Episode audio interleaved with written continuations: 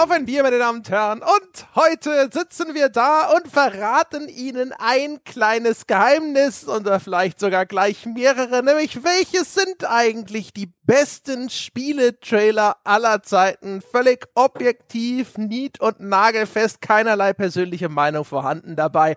Und das tue ich gemeinsam mit Dom Schott. Hallo Dom.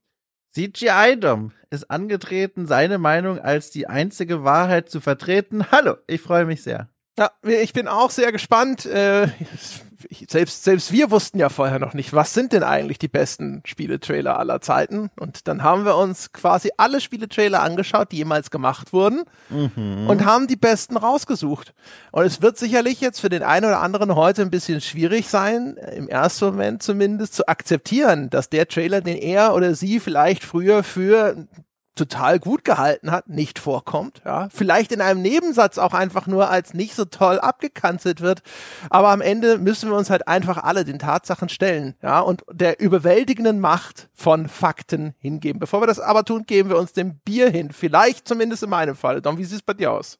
Noch ein Wort zu den Trailern. Ich glaube, vor allem für dich wird es richtig schwer heute. Du weißt ja schon so ein bisschen, in welche Richtung ich gehen werde. Selbst ohne Vorgespräch hättest du es schon geahnt. Das wird heute nicht einfach für dich. Aber äh, zurück zum Getränk und zum Inhalt meiner Tasse, denn äh, Langweiler Dom trinkt einen Kaffee. Ich muss heute noch viel leisten und Dinge tun, unter anderem mich mit meinem Finanzamt in Verbindung setzen. Keine Sorge, mir geht's gut, aber ab und zu rufe ich da an, um zu fragen, ob alles in Ordnung ist. Und da bin ich am liebsten nüchtern und deswegen habe ich mir einen Kaffee hingestellt, aber auch als kleine Ergänzung mal wieder eine Vanillekerze und das Streichholz, das mich gleich in dieses Glas eintauchen lassen wird, zünde ich jetzt an zum Vergnügen uns aller. Achtung!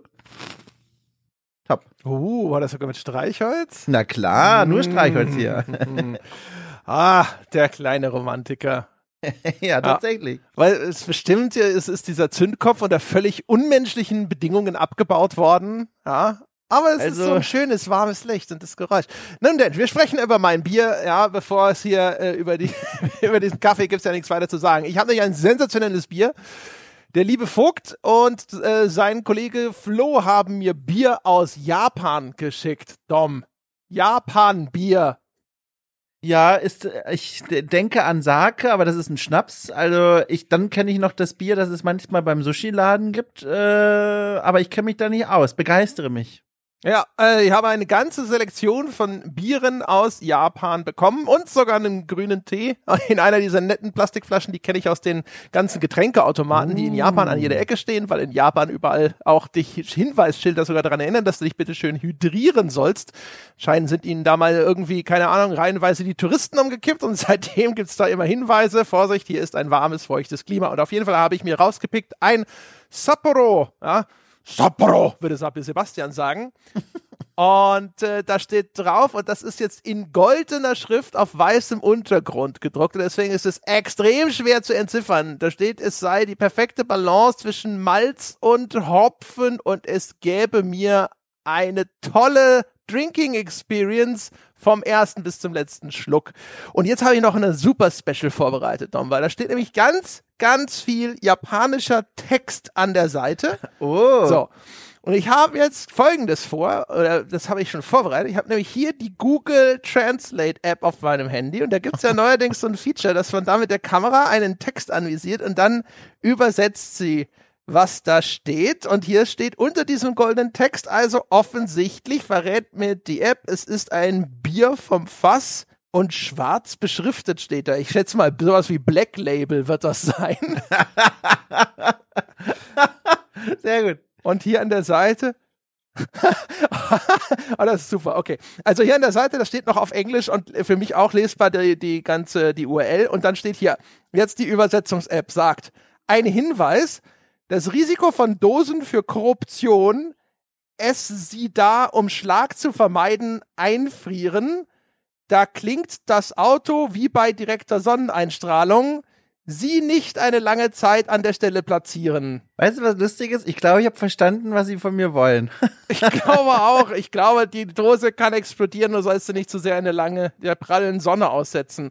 Auch hier unten übrigens, man kann schon sich einen Reim drauf machen. Die App sagt, es ist Schatten die Entwicklung des Fötus Säugling. Es besteht die Möglichkeit, das zu geben von wenn der 20-Jährigen. Also wahrscheinlich während der Schwangerschaft trinken, ist das, was die Dose uns hier sagen will. Ne? Aber schöne Dose. Ich habe auch mit geflügelter Hand mal wieder bei Google reingejagt und ich guck's mir gerade an. Sieht schön aus, hat was, ne? Sieht man hier hierzulande nicht so auf dem Regal. Ja, sieht ein bisschen aus wie dieses, was ist das? Dieses Schuhmarke? Ist das G-Star oder so? Dieses Logo? Das ist halt so ein goldener Stern in einem schwarzen Kreis. Es gibt, glaube ich, oder ist es Converse? Irgendjemand hat auch so ein. Converse ist das, glaube ich. Ja, ne? genau. Converse hat einen Stern, ja. Ja, genau. Also daran erinnert mich das, aber mein Gott, ne, ein Stern in einem Kreis, wer hat den nicht? Ne? Wer mag den nicht? Wer will den nicht? Ich glaube, es hat auch irgendeinen Preis gewonnen. Da ist auf jeden Fall so ein kleiner lila, so ein kleiner lila Aufkleber, der wurde extra nachträglich drauf etikettiert und da steht die Jahreszahl 2022 drauf. Jetzt könnt ihr natürlich auch meine fantastische Übersetzungs-App nochmal dazu befragen, was mir denn hier dargeboten wird. Er Erwachsener Roh steht da, schwarze Beschriftung, Sapporo Bier 2022. Also, okay, das, da, keine Ahnung, ich mache das jetzt auf. Ich werde das jetzt trinken. Ich sag danke an F Vogt und Flo für dieses erste wunderbare Japan-Bier. In der Zwischenzeit ähm, echauffiere ich mich darüber, mit welcher Leichtigkeit du äh, über mein Getränk hinweggegangen bist und gesagt hast, dazu gibt's ja gar nichts zu sagen. Natürlich gibt's da was zu sagen und zwar folgendes. Das ist eine, eine Schweizer Bohne, die ich hier, eine Schweizer Rösterei, die ich hier in der Tasse habe und zwar mal wieder Schümli und das sage ich deswegen unter anderem, weil, wenn man mal möchte, kann man ruhig Schweizer Schümli mit Doppel-Ü Crema Kaffee googeln und wird belohnt dann mit einem wunderschön befriedigenden Rotweinton. Diese Packung ist in einem, also wirklich ganz tollen Farbton gehalten. Ich erfreue mich gar sehr, wenn ich jedes Mal in die Küche hier laufe. Ganz toll. Das klingt zumindest, ja, das, das hört sich Ja. schick an. Ja, Hört sich schick an, ja. Das Auge trinkt mit, sagen wir ja auch immer. ja, und an anderer Stelle spielt das Auge auch mit, aber dazu gleich mehr. In Kürze. In Kürze. Geradezu jetzt sofort, weil es gibt ja eigentlich keinen Grund, den Beginn des Themas weiter zu verzögern. So ist es. Wir haben uns irgendwann mal gefragt, ja, was ist eigentlich der beste Spieletrailer? Ja, irgendjemand muss das ja mal festlegen für die Welt und deswegen machen wir jetzt diesen Podcast. So ungefähr, so oder so ähnlich wird's gewesen sein, richtig? Ich, ich weiß nicht, ehrlich gesagt. Es war, es, also die Idee kam auf jeden Fall jetzt zum letzten Mal von dir. Sie war plötzlich im Raum gestanden, aber wie wir da hinkamen, weiß ich nicht mehr. Ich weiß es auch nicht mehr. Ich weiß, ich habe vor Urzeiten, wollte ich mit dem Nils, den Nils kennen die Menschen ja aus Gänsehaut. Und Nils ist ja studierter Filmwissenschaftler. Ich wollte mit Nils eigentlich immer mal einen Podcast machen, in dem wir äh, einen Filmtrailer so ein bisschen durchanalysieren. Und das hat aber nie geklappt, weil der Nils hat sowieso nicht so viel Zeit und dann macht er jetzt schon Gänsehaut für uns. Und ähm, Deswegen habe ich das immer auf die lange Bank geschoben und hatte immer so dieses Ding mit den Trailern im Hinterkopf. Ne? Jochen ist für sowas ja meistens nicht zu begeistern. Der kriegt ja sofort Brechreiz, wenn er das Wort Trailer meistens nur hört. Ah, und jetzt neulich, ne, da haben wir wieder da die Köpfe zusammengesteckt und haben uns gefragt, was könnten wir denn mal machen? Ja, und da kam es wieder auf die Geschichte mit den Trailern, weil Trailer an sich finde ich ja schon ganz faszinierend. Ne? Also der Trailer ist, es gibt so unterschiedliche Herangehensweisen ist mir jetzt auch wieder aufgefallen, zum Beispiel, wie überhaupt Trailer produziert werden. Also wenn man jetzt dann so anfängt, auf einmal querbeet Trailer zu schauen. Ne? Also wir haben ja gesagt, wir suchen uns jeder so drei Stück ungefähr raus, von denen wir dann steif und fest behaupten werden, es seien die besten Trailer, die je gemacht wurden und werden alle anderen Trailer, die es, die es gibt, die wir nicht gesehen haben, werden wir einfach ignorieren, ja, und hinterher behaupten, doch, doch, das, das ist uns schon alles bekannt gewesen und die waren halt einfach nicht gut genug. Pornthread wird sofort geschlossen, wird gar nicht erst aufgemacht. Das wird alles sofort wegmoderiert, ja. Es wird auch nicht gelöscht, sondern es wird von der Moderation der Text angepasst, bis er gefällig ist. Ja. Da wird aus jedem Widerspruch ein, ich glaube, André hatte recht. Ja, na, oder Dom, ne? Wissen wir noch nicht. Je, je, je nachdem, wer zuerst zuschlägt, sozusagen. Sehr gut. Ja, und ähm, genau, und auch wenn, wenn man dann so querbeet schaut, merkt man so, es gibt sicherlich nicht die Möglichkeit, sich vielleicht jetzt komplett zu kategorisieren, aber es bilden sich schon Muster raus, ne? Wie zum Beispiel der Trailer, der eine kleine Geschichte in sich erzählt, der selber eine kleine Story-Vignette darstellt, zum Beispiel die äh, Star Wars The Old Republic Trailer, über die wir jetzt nicht groß im Detail sprechen werden, oder auch der Witcher 3 Trailer oder einer der CGI-Trailer für Witcher 3. Das sind so einfach so kleine, gekapselte Geschichtchen, die sie da erzählen. Ähm, ich weiß gar nicht, ob die in den beiden Spielen dann letztlich irgendwo tatsächlich auch nochmal vorgekommen sind. Häufig ist es so, dass dann Cutscenes, die existieren in den Spielen, einfach rausgegriffen werden und werden dann halt als Trailer rausgestellt. Ne? Aber das ist halt wie so eine, wie so ein Movie-Short sozusagen, einen Kurzfilm, den sie da als Trailer benutzen dann. Also ich habe bei der Vorbereitung tatsächlich mich mal an der Kategorisierung versucht und habe dann zwei Kategorien gefunden. Das ist immer ein gutes Zeichen, dass es allumfassend ist, wenn man so wenige Kategorien für so ein komplexes Thema findet. Und diese beiden Kategorien halten bisher jedem Versuch meinerseits stand, die zu unterlochen. Äh, zu unter Guter Trailer und schlechter Trailer. ja, richtig. nein, nein. Und zwar folgendes. Pass mal auf. Es gibt eine Art Trailer, die kann man gleichsetzen mit der begeisterten Nacherzählung eines Freundes, der alles so ein bisschen ausschmückt. Der hat das womöglich schon mal gespielt. Man könnte sogar sagen, im Fall eines Films, der hat den schon gesehen und erzählt dir jetzt ziemlich begeistert und angetan von dem, was er da gesehen und erlebt hat. Und alles so ein bisschen, ne, over the top ausgeschmückt. Das sind so, das ist die eine Art von Trailer. Die andere Art von Trailer, die habe ich umschrieben als so eine Art, ich sag mal, künstlerische Interpretation. Das ist so ein eigener Beitrag zum Gesamtwerk von Spiel XY. Und da fallen zum Beispiel die rein, die du gerade beschrieben hast, Knights of the Old Republic, Star Wars, die kleine eigene Geschichten erzählen, die gar nicht mal unbedingt im Spiel auftauchen müssen. Die sind wie so künstlerisches Beiwerk zum Spiel, das man sich eigentlich kaufen will. Die regen so ein bisschen die Fantasie an, nehmen schon so ein bisschen den Ton an von dem, was einem da erwartet und stehen aber für sich. Und die, wie gesagt, stehen gegenüber diesen Nacherzählungen, die äh, konkrete Szenen aus dem Spiel zeigen, die auf bestimmte Features oder so eingehen. Und ich bin ehrlich gesagt sehr glücklich mit dieser Kategorisierung. Ja, ja. Also ich sag mal, wenn man nur stark genug abstrahiert oder so, wird's immer einfacher, ne? Ja.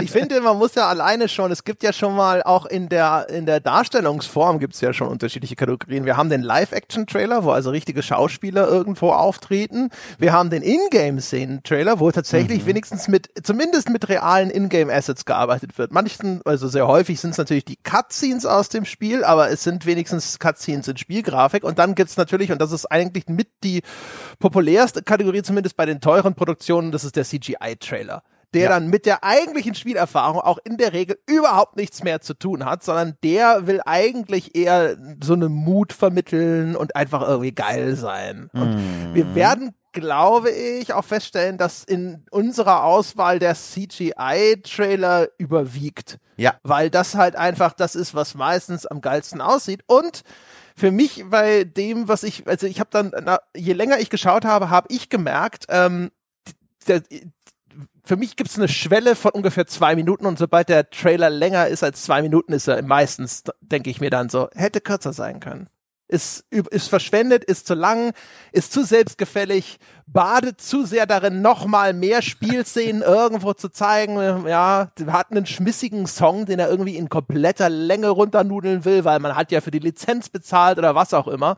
Ein schönes Beispiel dafür sind viele von den Borderlands-Trailern. Mhm. Die haben teilweise eine schöne Musik, die sind auch gut arrangiert und sowas, aber die sind mir samt und sonders zu lang. Deswegen habe ich keinen einzigen davon in meine Auswahl aufgenommen, weil ich immer gedacht habe, die wissen nicht, wann Schluss sein soll. Ich bin da nicht so empfindlich. Ich denke da an Trailer zum Beispiel, auch wieder CGI-Trailer von den ersten Dragon Age-Spielen zum Beispiel, wo gefühlt eine Massenschlacht komplett von Anfang bis Ende und dann noch Abspann gezeigt wird. Äh, Knights of the Old Republic, darüber haben wir schon gesprochen, die sind auch etwas länger. Die schaue ich mir sehr gerne an, aber ich stimme dir zu, die Wahrscheinlichkeit steigt ab so einer 2,5 äh, Minuten Marke, dass äh, es eher ermüdend und langweilig wird. Man hat es jetzt auch verstanden, die knackige Musik hat jetzt auch so ein bisschen an Knackigkeit verloren. Man ist jetzt eigentlich durch und bereit und da gibt's ein paar Trailer, die springen nicht rechtzeitig ab. Das ist mir in der Vorbereitung auch aufgefallen, aber insgesamt bin ich da gar nicht so, da bin ich gar nicht so. Solange es ein CGI-Trailer ist und da muss ich auch direkt sagen, die haben mich auch bei der Vorbereitung mit am meisten fasziniert. Bin ich da sehr happy und es hat einen konkreten Grund. Und dem würde ich gerne noch auf die Spur gehen, bevor wir uns diesen konkreten Beispielen, die wir uns rausgesucht haben, äh, nähern. Und zwar will ich dich was fragen. Ähm, guckst du denn gerne Kinotrailer an? Also im Film, äh, Kino sitzt du da gerne, wenn die Vorschau angeht und schaust dir die Trailer an? Total. So, und jetzt kommen wir nämlich, das ist nämlich spannend, weil ich hasse das. Und ich hasse es aus einem Grund. Ganz, ganz, ganz, ganz viele Trailer. Gibt natürlich auch Ausnahmen, aber für mich haben ganz viele Trailer das Problem, sie nehmen schon so interessante Szenen vorweg und sind manchmal, wenn sie sogar schlecht sind, nur noch eine Nacherzählung von dem, was einem da in einem Film dann erwartet. Und das finde ich ätzend. Und was ich gemerkt habe, es gibt ein Äquivalent in der Spielewelt, das sind nämlich diese Gameplay-Trailer, die manchmal äh, Szenen zeigen im Spiel dann, die mir schon so einen kleinen Höhepunkt vorwegnehmen. Keine Ahnung, wenn ich in irgendeinem Scharfschützenspiel dann schon sehe, es gibt eine Gameplay-Szene, wie ich auf Hitler ziele, denke ich mir, oh, er hätte das auch gerne erst im Spiel dann erlebt und nicht schon im Trailer gesehen. Und das sind so Dinge, wo ich mir denke, aha, ich glaube, das ist ein Grund, ein ganz wichtiger, warum ich unter anderem CGI-Trailer so mag. Die nehmen mir nichts konkret weg, sondern regen eher meine Fantasie an und, und stimmen mich so ein bisschen ein. Und das gefällt mir sehr gut. Also an, an, an und für sich als, ähm, wie soll ich das nennen, als Repräsentanz für ein Spiel finde ich CGI-Trailer zum eigentlich beschissen.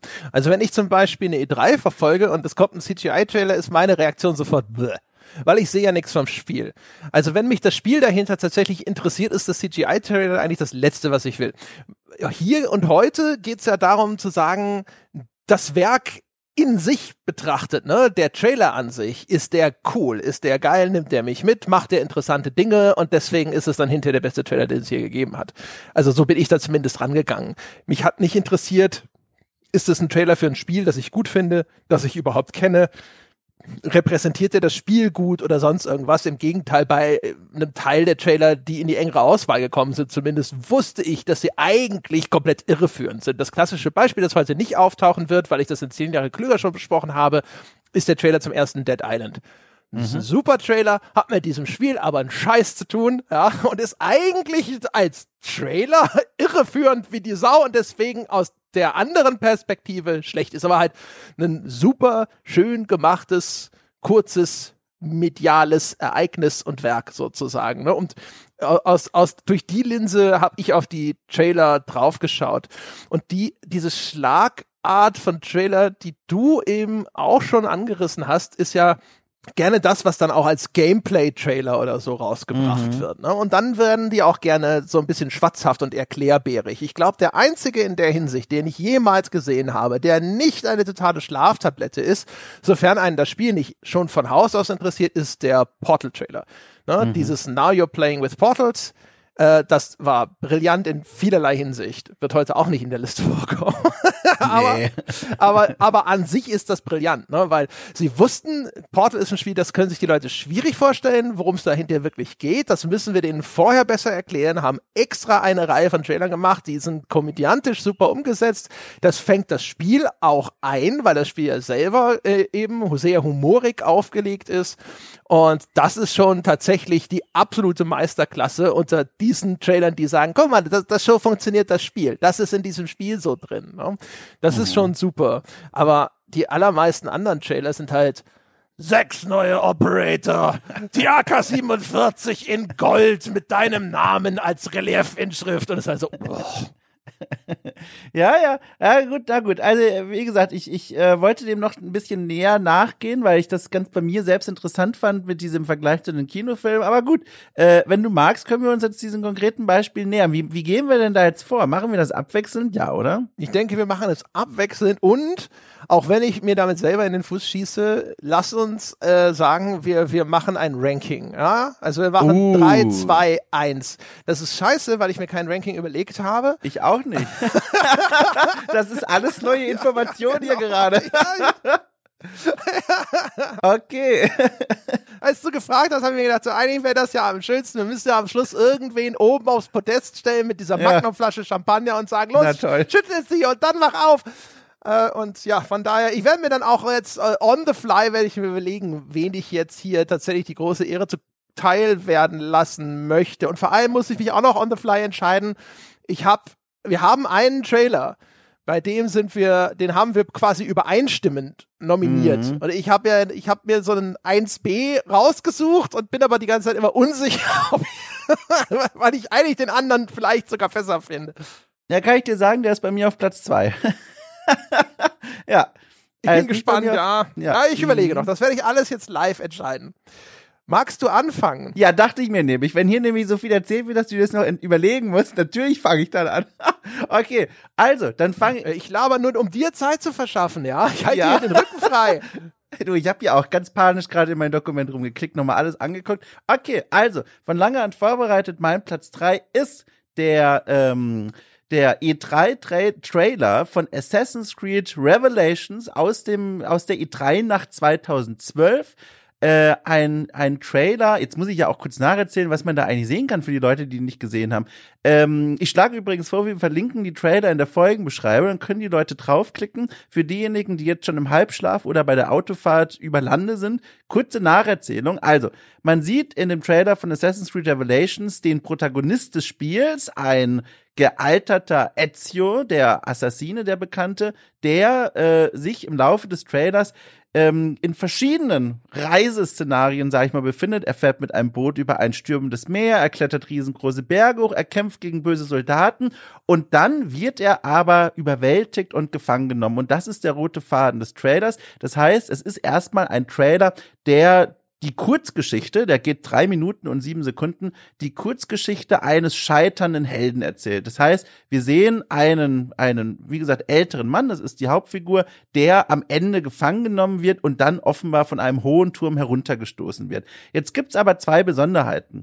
Dieser Protagonist, Fans der Reihe, ist er natürlich bekannt. Ezio ist ein ganz, ganz beliebter, in der Community von Assassin's Creed beliebter Protagonist. Der hat schon viele Abenteuer erlebt, auch viele Spiele schon abgeliefert. Und durch sein Alter, der jetzt erstmals in diesem hohen Alter gezeigt wird, denkt man sich sofort, oh, hier ist irgendwas Besonderes. Es ist nicht mehr dieser jugendhafte Ezio, sondern der ist schon in der letzten, im letzten Drittel vielleicht sogar seines Lebens angekommen, zumindest ab der Hälfte irgendwo. Irgendwie ist hier was Besonderes. Äh, das Ganze auch durch die Geschichte hat was von Ende einer Geschichte. Er wird ja, wie gesagt, gefangen genommen. Das ist so ein dramatisches Element, wo man als Fan äh, sich denkt, huch, was ist denn hier los? Zum anderen muss ich auch als eine Sache, die mich an dem Trailer ganz besonders äh, fasziniert hat, hervorheben, die Musik.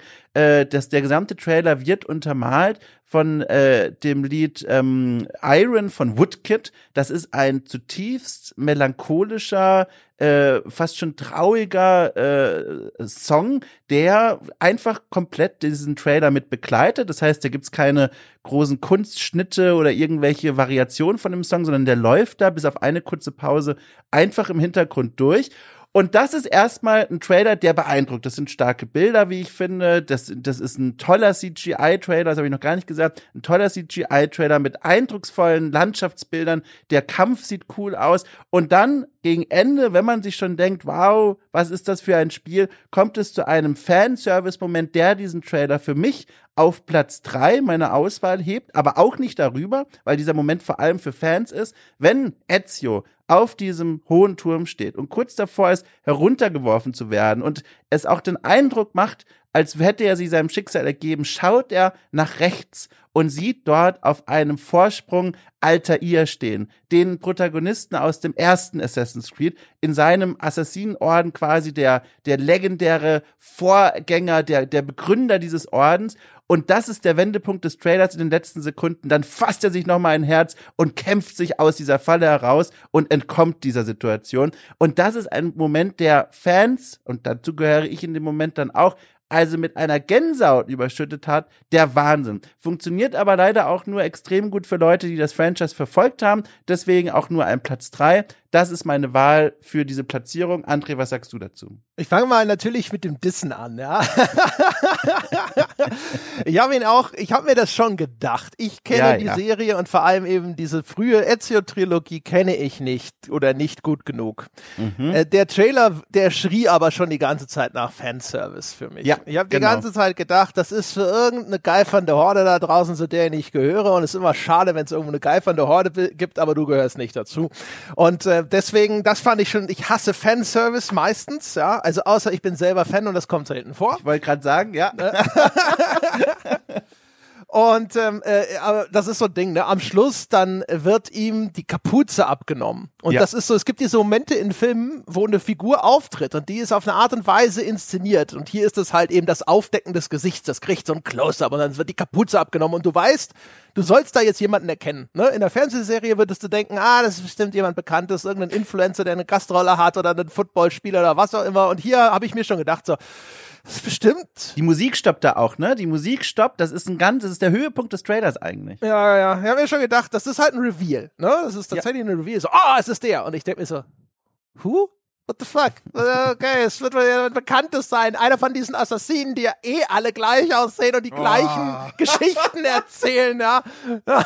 Wer, wer, hat deine Familie umgebracht? Ja, bei wem wolltest du dich rächen? Und so weiter und so fort. Äh, de dementsprechend auf der Ebene versagt es halt für mich komplett. Da ist nichts. Der Altair ist übrigens vorher auch schon zu sehen, ne? In dem, in der Schlacht. Ach ja, richtig, genau, ja. Mhm. Läuft er so auf einmal zwischen den äh, angreifenden bösen Templersoldaten umher wie so ein Geist. Äh, ich erkenne den schon, den Altair habe ich wiedererkannt, weil dieses weiße Assassinenkostüm, ja. das kenne ich sozusagen noch. Ich kann, das kann ich identifizieren, aber nicht die Gesichter. Die Gesichter von denen sind für mich eh so. Um, das ist das eine.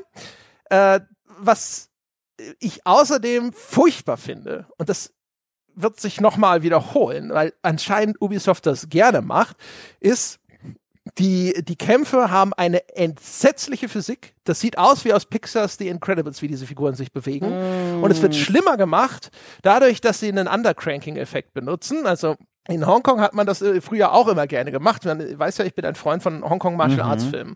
Und Undercranking nennt man so, das ist eine Bezugnahme noch an die Zeit, als noch Filmkameras noch gekurbelt wurden. Ne? Und wenn mhm. du also schneller kurbelst, dann wird mehr Zentimeter oder Meter an äh, Celluloid belichtet innerhalb der gleichen Zeit und dann wenn das ist dann Overcranking und dann hast du quasi eine Zeitlupe, ne? mehr Bilder auf mehr Dings verteilt oder umgekehrt Undercranking, dann hast du halt eine Art Zeitraffer-Effekt und hier ist es dann halt tatsächlich so, dass, äh, dass sie da noch diese künstliche Beschleunigung in den Kämpfen drin haben. Und ich finde, das passt nicht zu der Musik, die sehr ruhig und getragen ist. Und ich finde, es passt auch nicht insbesondere, weil ihre komische, vielleicht handanimierte oder nachjustierte Physik so komisch aussieht. Und ich finde, deswegen ist die ganze Physik in diesen Kämpfen beschissen. Und ich hasse sie. Sie sieht comichaft aus, sie sieht aus wie in Warcraft und da passt kann ich das akzeptieren, wenn das grüne Orks machen. Aber wenn das auch noch so eine hyperrealistische Optik hat, weil der Trailer ist exzellent gerendert in diesem Realismus-Segment, ne? Ich hab, es gibt eine Szene, da läuft er durch diese griechischen Ruinen vor so einem mhm. Wüstenhintergrund. Ich habe extra gegoogelt, ob da eine Live-Action-Szene reingeschmuggelt wurde. Aber scheinbar nicht. Das wird von einem ungarischen Studio, einem äh, Digital Effects Studio in Ungarn gemacht, namens Digik. Und ähm, die haben so ein ganz, ganz kleines Interview dazu gegeben, was sie gemacht haben. Und sie haben gesagt, sie haben teilweise so Made-Paintings, ne, also vorgezeichnete Hintergründe, die dann die 3D-Sachen eingefügt wurden. Aber es stand nichts dabei von Live-Action. Aber es war so gut, die Reflexionen auf der Kleidung in dieser Szene, dass ich, und auch so viel besser als in den anderen umgebenden Szenen, dass ich zwischendrin gedacht habe, haben sie da mal einen richtigen Schauspieler im Kostüm rumlaufen lassen.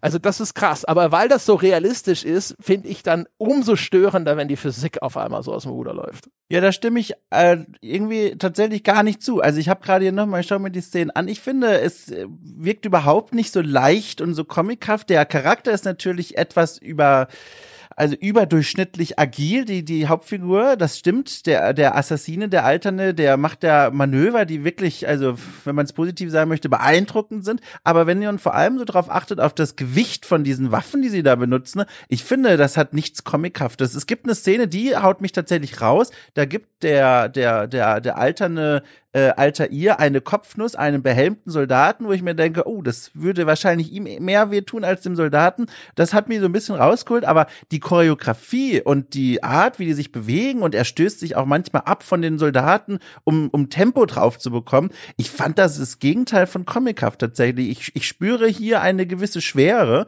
und da passt dann für mich auch wieder die Musik, die so einen Kontrast aufbaut. Also ich sehe, ich sehe es nicht. Ja, ich finde es also wirklich relativ, also für mich ist es extrem augenfällig. Ja. Äh, aber wie gesagt, ne, man, man kann sowas ja teilweise unterschiedlich äh, wahrnehmen. Es gibt da ja zwei Kategorien, richtig und falsch. André und Tom. Nennen wir sie André und Tom, ja. ja. Aber ähm, ja, also das ist so ein Ding. Und es gibt ja vorher diesen großen Face-Off-Moment. Da kommt ja. der Assassine, klettert irgendwie den Berg hoch und dann tritt ihm da dieser Templer entgegen. Ist das eigentlich auch eine bekannte Figur? Das nee. ist einfach nur irgendein gesichtsloser Hescher wieder, ne? Das ist ein gesichtsloser Hescher, genau. Er hat natürlich ein Cape an und sowas. Und ich finde vor allem, und da, das ist natürlich auch so ein Problem, ich finde, diese ganze Assassinen-Templer-Geschichte ist halt völliger Schwachsinn. Ach. Ich hasse sie wie die Pest. Das ist Verschwörungsmambo-Jumbo aus den tiefsten Ecken des Internets, ja, von vor 50 Jahren. ja, wir, wir erinnern uns alle an das Internet vor 50 Jahren. Und also alleine das ist so ein Ding. Der steht da wie Darth Vader so vom Auftritt her, ne? Und kahlgeschorener Kopf und ein Cape und dann hat er auch noch natürlich gleich eine halbe Armee dabei. Ja, Aber das liegt daran, dass ich diese Assassin's Creed Hintergrundstory, also ne, die, in, zumindest in diesem Grobschemata, äh, die mhm. kann ich nicht ausstehen. Ich finde die furchtbar. Und als letztes auch noch genauso, was Physik angeht, er kriegt einen Pfeil in die Schulter, der Ezio, und wenn er den abbricht, fehlt mir auch die Physik. Das sieht aus, als würde er so ein Mikado-Stäbchen durchbrechen. Und ich rede von den essbaren, mit Schoko überzogenen Stäbchen. Ja, das ist nochmal eine Detailbeobachtung. Aber ich, äh, was, was diese Templer-Sache angeht, verstehe ich gut, da geht's ja vielen Leuten so wie dir. Ich persönlich mag an dieser Geschichte der Idee, dass diese Assassinen gegenüber den Templern stehen, als gut gegen böse irgendwie, irgendwo. Daran mag ich so sehr, dass dann diese Geschichte, dieses Franchise, die Fiktion aufgemacht hat, dass das vor ganz, ganz vielen tausend Jahren begonnen hat und sich so durch die Zeitgeschichte zieht. Und das finde ich so spannend, weil es so dann so, so die, die Geschichte, wie wir sie kennen, so ein bisschen neu interpretiert, indem sie dann sagen,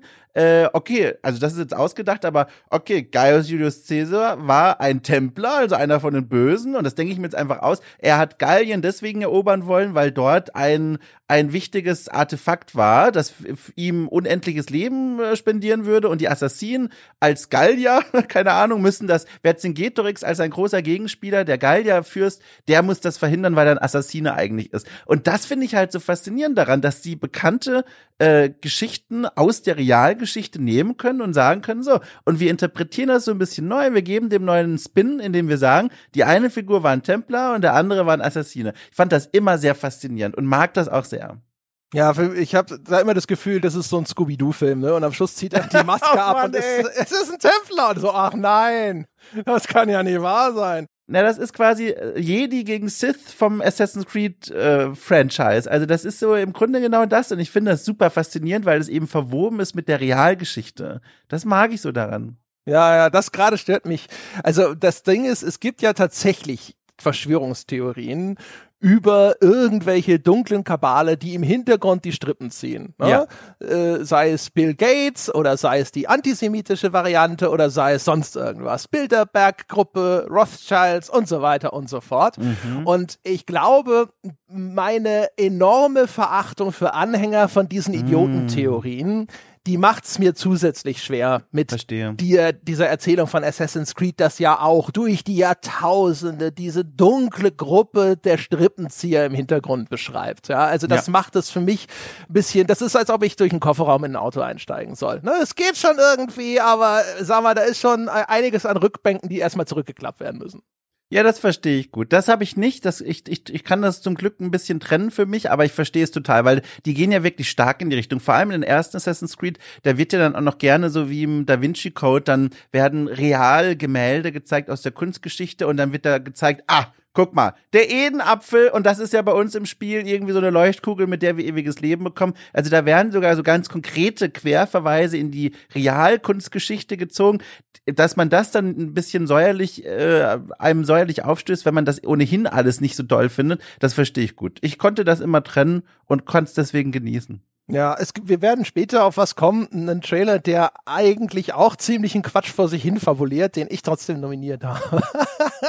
also ja, ich wollte gerade sagen, kann keiner von meinen sein. Meine sind alle über jeden Zweifel haben. Ja, also da, da, da, die reden ja eigentlich dann auch gar nicht mehr, aber wir werden dazu kommen. Jetzt kommen wir mal zu den positiven Dingen, die ich nämlich auch zu sagen habe über den ja. Trailer. Also erstens, ich finde es ganz nett, dass er diese äh, diese Kapselung benutzt. Ne? Also es startet mhm. ja mit dem Assassinen am Boden und wie er gefangen genommen wird. Und dann auf einmal gibt es eine Umblendung und dann gibt es sozusagen die Vorgeschichte dieser Gefangennahme. Ne? Er ist erst besiegt am Boden und dann kommt auf einmal ein Schnitt und dann ist da ein Schiff auf einem rauschenden Meer, was übrigens also auch schon echt gutes CGI ist, also sehr künstlich, nicht so, dass man das Gefühl hat, so, oh, das sieht ja fast aus, als wäre es mhm. jetzt real gefilmt, aber ist einfach super schön gemacht von der ganzen Lichtstimmung, das ganze Panorama. Das hat auch so insgesamt was von alten äh, maritimen Gemälden. Mhm. Und ich finde sowieso maritime Malerei total geil. Ich kann in Museen ewig stehen vor Bildern von Schiffen im Sturm und sonst irgendwas. Meine Eltern hatten von meiner Oma so ein paar äh, Bilder geerbt von einem alten Marinemaler, dessen Name mir gerade wieder nicht einfällt oder so. Aber bei uns hing halt ewig im Wohnzimmer das Bild eines Segelschiffs im Sturm auf der Nordsee. Ne? Und solche Sachen finde ich deswegen alleine schon, glaube ich, ziemlich geil. Ich habe schon erwähnt, dass die CGI teilweise echt krass gut aussieht, also auch ja. krass realistisch aussieht. Und ähm, was ich dann richtig gut finde, ist diese Schlussszene. Weil da, was da passiert, ist ja vor allem, also ne, es gibt diese Schlachtszene, die ich doof finde. Es gibt ein paar Landschaftspanoramen, die zumindest technisch total toll gemacht sind. So, und jetzt kommen wir zurück.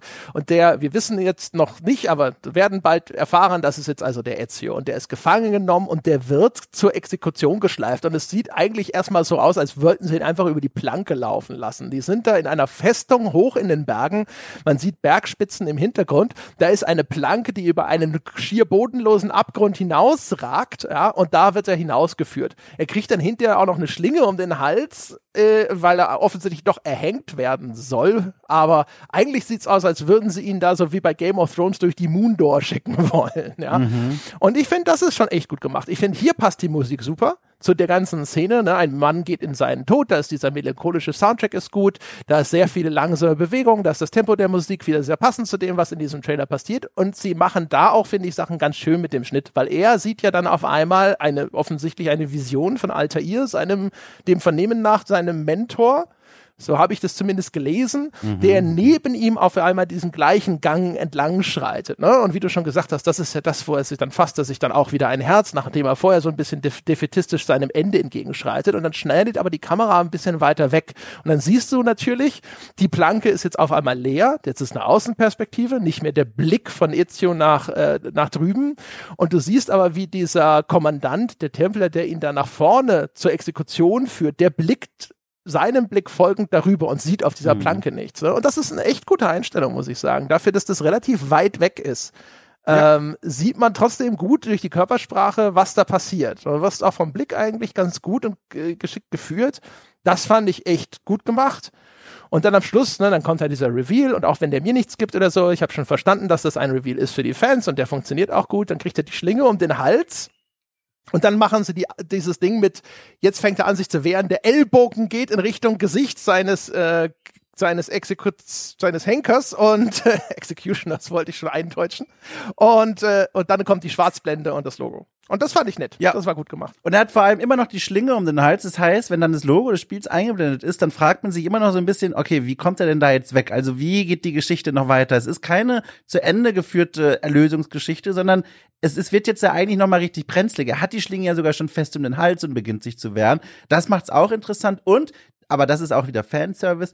Ähm, tolles Detail, wenn sie raustreten auf die Planken, das ist genau die Anordnung, was diese Planken angeht, diesen Rundturm. Das ist nicht dasselbe Gebäude, aber die Anordnung ist dieselbe, wie die, wie man im ersten Assassin's Creed zum allerersten Mal diesen Adlersprung macht. Da lernt man den, diesen bekannten Sprung aus dem Franchise von ganz weit oben runterspringen in einen Heuballen oder einen Heuwagen. Das ist die exakte Anordnung, wie sie im Trailer gezeigt wird. Auch wieder eine Hommage für Menschen, die wissen, worauf sie achten müssen. Ja, genau. Genau, das ist natürlich auch jetzt für Nichtkenner oder Detailkenner ja. sofort offensichtlich, dass das aussieht wie eine der Markierungen im Spiel, die so einen Leap of Faith kennzeichnen. Ja. Ne? Hier ist wahrscheinlich ist da ein Heuwagen unter. Und hoffentlich. Der kann dann, er hätte auch einfach runterspringen können. Aber jetzt hat er ja den, den, den Strick um. Also es heißt spannend. ja, genau. Lieber mal Assassin's Creed Revelation spielen. Ja. Und jetzt kann man natürlich hier auch schon wieder so ein bisschen, ne, also man erkennt sehr schön alleine über die Mimik und so, aha, der andere, dieser Typ, den da erhängen will, das ist schon der Böse, ne? Ja, ja. Der ja. guckt so ein bisschen, der hat natürlich einen Wieselbart an äh, Leute, die die Mass Effect Madness verfolgt haben, werden sich erinnern, dass Jochen und ich dort identifiziert haben, dass es einen Wieselbart gibt innerhalb von Mass Effect. Und wenn eine Figur dieses Bärtchen hat, ja, diese besondere Rasur, dann ist ihm oder ihr nicht zu trauen, sozusagen. Ja, und da muss man auch sofort sagen, eindeutig Wieselbart, er guckt schon so, er hat ein bisschen schiefe Zähne. Ich glaube, er hat auch so, einen, so eine Delle in der Lippe, wie eine, Leute, die sich eine Hasenscharte haben wegoperieren lassen. Ja, da geht es genau. ein bisschen in diese Richtung, Leute, die ein bisschen, äh, sage ich mal, körperliche äh, Merkmale haben, die dem Schönheitsideal nicht entsprechen, sind böse. Ne? Das ist ja so ein Trope. Ja, ja. Äh, das benutzt es da schon so ein bisschen, aber es macht es vergleichsweise subtil. Also es ist nicht so wie Avatar. Der Böse hat drei riesige Krallennarben quer übers Gesicht oder sowas. Aber ich finde, es ist schon gleichzeitig auch recht eindeutig in der Bildsprache. Der Typ, also, oder anders gesagt, Ezio, der ist schon äh, normschön. Also, das ist schon ein hübscher Mann einfach. Den kann man schon gut. Ja, da kannst du bestimmt in der Mitte des Gesichts wahrscheinlich so einen Spiegel ja. anlegen und das ist alles symmetrisch. Der ist einfach hübsch und äh, dem kontrastieren gegenübergestellt dann der Bösewicht, da ist ganz klar, und das ist ja auch das Faszinierende an Trailern, die meistens wenig Sprache und noch weniger Minuten zur Verfügung haben, um eine Geschichte zu erzählen. Die benutzen dann gerne visuelle Klischees und das ist hier eines, dass die Figur, die normschön ist, das scheint der Gute zu sein und die Figur, die so diese Merkmale trägt, die wir schon rausgearbeitet haben, der Bart, ich finde den jetzt, das ist dann Geschmackssache, aber diesen, diesen, diesen Wieselbart, der ist jetzt auch nicht so schön, die Zähne, er hat so ganz schiefe Zähne auch, die fast so ausgeschlagen wirken. Er hat so eine kleine Nase, wie man sie aus Fantasy-Spielen bei Zwergen kennt. So dieses. Ja, er hat auch so einen Höcker auf der Nase, als wäre die genau. schon mal genau. gebrochen gewesen. Und er guckt immer so säuerlich ja, und, er, und guckt, so. Er, er, ist auch, ne, also Ezio ist gefasst, ne, einer, ja, der ja. seine Emotionen unter Kontrolle hat und der, der guckt so, als würde er so schnauben, ne. Ja, genau. Und da wird alles wird getan, damit wir sofort verstehen, das ist der Böse, für den sollten wir besser nicht sein. Ja, genau. Als wäre es zwar durch die, durch die Tatsache, dass er ihn erhängen will, vielleicht nicht schon, aber ja. Genau. Ja, aber das, Schön. also da muss ich schon sagen, das ist schon äh, kompetent ausgeführt. Natürlich äh, nicht so gut wie andere Trailer, die vielleicht gleich genannt werden, aber es hatte, hatte schon seine Aspekte, die ganz gut sind. So, jetzt werde ich dagegen meinen dritten Platz setzen und ich werde jetzt spontan beschließen, ich setze darauf auf den dritten Platz den Trailer zu Halo ODST, also Orbital Drop Shock Troops. Dafür steht diese Abkürzung. Ich habe echt lange überlegt, ob ich den auf die Liste packe. Und dann habe ich gedacht, so komm, der Ehrenhalber mal einen Live-Action-Trailer auf die Liste gesetzt. Ne? Also alleine das ist schon eine große Leistung, weil ehrlich gesagt die allermeisten Live-Action-Trailer, also mit realen Schauspielern und teilweise auch vor realen Kulissen gefilmten Trailer, sind ein riesiger Haufen Scheiße. Ich finde sie fast alle furchtbar. Vielleicht einzige Ausnahme Titanfall 2 noch, aber das ist eigentlich zu 80 Prozent eh CGI, also das ist schon mhm. fast ein bisschen geschummelt, wenn man das da reinpacken wollen würde. Und der, ich finde aber der Halo DST-Trailer, der macht seinen Job erstaunlich gut. Also das hat schon so die Qualität von einer, sagen wir mal, gehobenen Fernsehserie. Insbesondere, wenn man überlegt, dass der schon echt ein paar Jahre auf dem Buckel hat. Ähm, der ist, fällt in die Kategorie kleine, in sich gekapselte Story-Vignette, macht aber was ganz Interessantes, weil er hier quasi den ewigen Zyklus von Gewalt im, äh, zeigt, indem er den Schnelldurchlauf des Lebens eines Soldaten im Dienste dieser Orbital Drop Shock Troops erzählt. Also es geht los mit der Ehrung eines offensichtlich gefallenen Soldaten finde es auch schon ganz interessant ausgestattet. Das ist ein, in einem grauen Innenhof, also sehr oppressiv. Das Ganze wirkt auch so ein bisschen nach autoritärem Regime. Ne? Große, massive Betonbauten oder sowas sind ja da auch eine gern gesehene Bildsprache, um sowas rüberzubringen. Da wird also offensichtlich auf einem Sarg eine Fahne gefaltet, so wie man das von amerikanischen Militärzeremonien kennt. Und man sieht schon, okay, das sind die Angehörigen. Da steht wahrscheinlich die Frau und ein Sohn oder vielleicht die Mutter und ein Bruder. Es ist ja alles ein bisschen unklar. Äh, die kriegen da diese Fahne überreicht. Die, der Innenhof ist gesäumt von Kerzen und diese Kerzen, das sind metallene Stangen, die aussehen wie Gewehrläufe, aus deren Spitze so eine kleine Gasflamme steigt. Das fand ich ist eigentlich auch ein recht schönes Detail, dass sogar die Kerzen äh, äh diese durchmilitarisierte Gesellschaft mit abbilden. Sogar der Priester trägt eine militärische Uniform. Und dann geht's los, dass da diese Geschichte äh, des jungen Mannes, dessen, jetzt nehmen wir mal an, Vater oder Bruder, egal, einigen wir uns mal auf Vater. Vater ist gefallen in irgendeinem Krieg und jetzt geht's los, dass wir die Geschichte von diesem Sohn verfolgen, der dann offensichtlich auch sich entweder freiwillig meldet, aber wahrscheinlich eingezogen wird, weil das gibt so eine Full Metal Jacket Szene, wo seine Haare geschoren werden und er schaut sehr verstört. Er schaut nicht wie jemand, der äh, Rache geschworen hat und sich freiwillig gemeldet hat, sondern es sieht so aus, als wäre er der Nächste, der zum, zum Dienst eingezogen wurde und direkt an die Front geschickt wird. Und das wird dann übergeblendet, auch weiterhin so in diesem Full Metal Jacket Referenzen. Ne? Sind, er, er, muss durch den Schlamm kriechen, Ausbilder sind da, die ihn anschreien und dann blendet das direkt über zu einem Orbital Drop. Und da muss man vielleicht erk erklären, äh, der Name legt es zwar schon nahe, das sind also Infanteristen, die werden in der Welt von Halo aus den Raumschiffen oberhalb eines Planeten in so kleinen Kapseln abgeworfen. Deswegen Orbital Drop, ne? Irgendwo aus der näheren Umlaufbahn runter und dann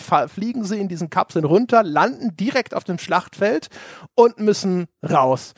Und das machen sie eigentlich auch ganz cool. Da hast du diesen Blick aus, auf den jungen Mann in der Kapsel, der hat seinen Kampfhelm auf, du siehst nur die Augen, die verstört sozusagen nach draußen blicken, während diese Kapsel nach unten reist äh, und dann prallt die natürlich unten auf und in dem Moment, wo er auf dem Schlachtfeld ankommt, da geht so eine Art Sonnenschutzvisor runter. Der verdeckt dann auch die Augen, die man bisher noch sehen konnte auf dem Helm.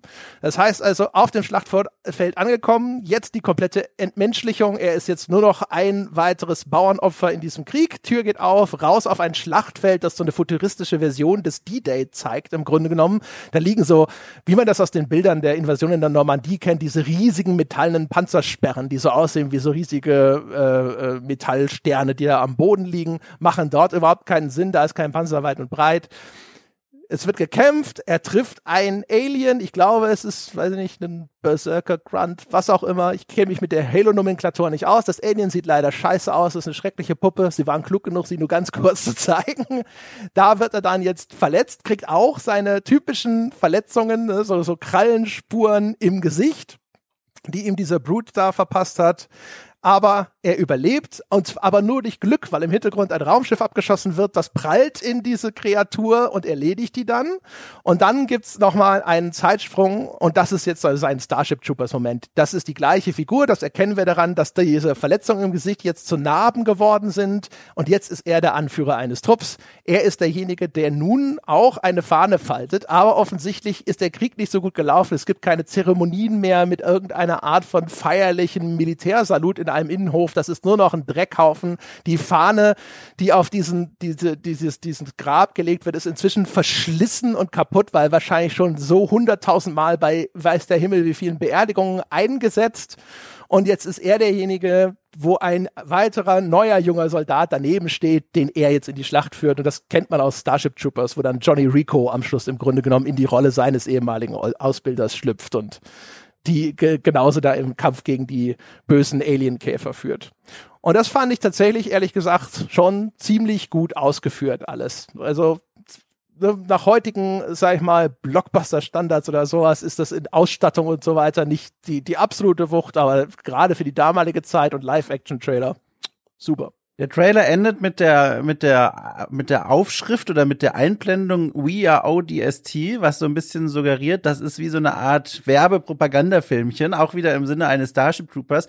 Und das ist auch gleichzeitig das, was ich toll finde an dem Trailer, aber auch das, was mich so ein bisschen also fast schon leise und, und, und beschämt gähnen lässt, wenn gerade niemand hinguckt. Und zwar, was ich toll finde daran ist, wie du auch gesagt hast, es bringt die Essenz der ODSTs und auch des Universums auf den Punkt. Dieser Kreislauf des Rekrutiertwerdens, der Ausbildung, des Kampfes und dann die nächste Generation, ständig Krieg und Kampf und eigentlich gibt es kein ziviles Leben für diese ODSTs. Und es wird ja auch diese, diese Entschlossenheit und dieses Pflichtbewusstsein vor allem wunderbar in den Vordergrund gehoben, was ja zu dieser Identität der ODSTs gehört. Ganz am Ende, wenn sie da an diesem Grab am Rande eines Schlachtfelds stehen und dann hören sie in der Ferne Kampfgeräusche und ohne was sagen zu müssen, ziehen sie sich da diesen Helm an und stürmen dann in die Dunkelheit los. Das sind auf eine Weise sehr mitreißende Bilder, weil sie klar machen, wofür diese ODSTs stehen.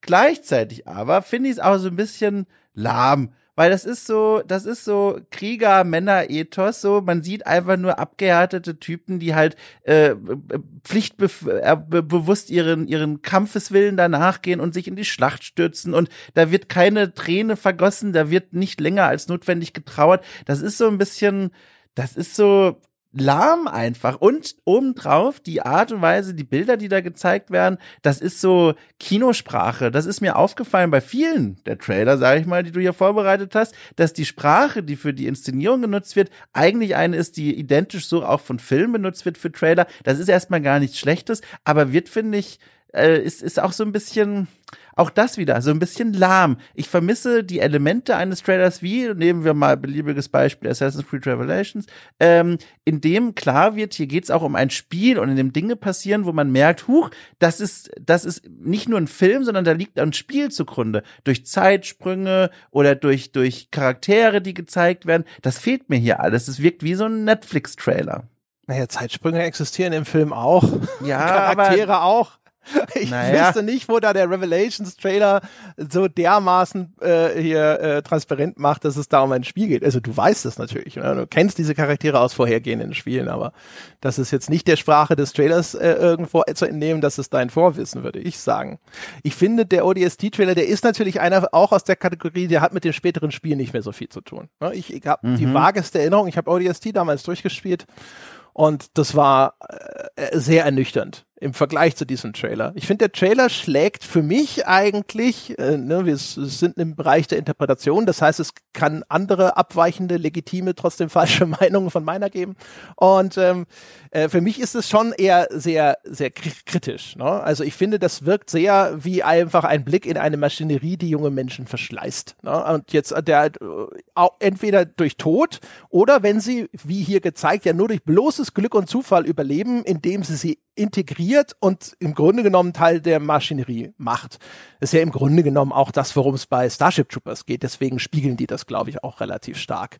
Was sie auch sehr schön machen hier, finde ich, ist der Song wieder, der Soundtrack. Wir werden hinterher eh feststellen, wir können es auch jetzt gerne ger- schon mal zugeben, die Musik von Trailern ist enorm wichtig, habe ich Ja. festgestellt. Wenn ich den Song mag, ist dies die halbe Miete. Wenn dann das Ganze noch gut abgestimmt ist, dann umso besser.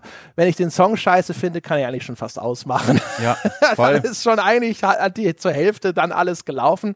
Das ist hier ein Song namens Light, äh, nee, ein namens Lament, ne, also ein Klagelied von einer Gruppe namens Light of Aden. Der wird auf Walisisch gesungen.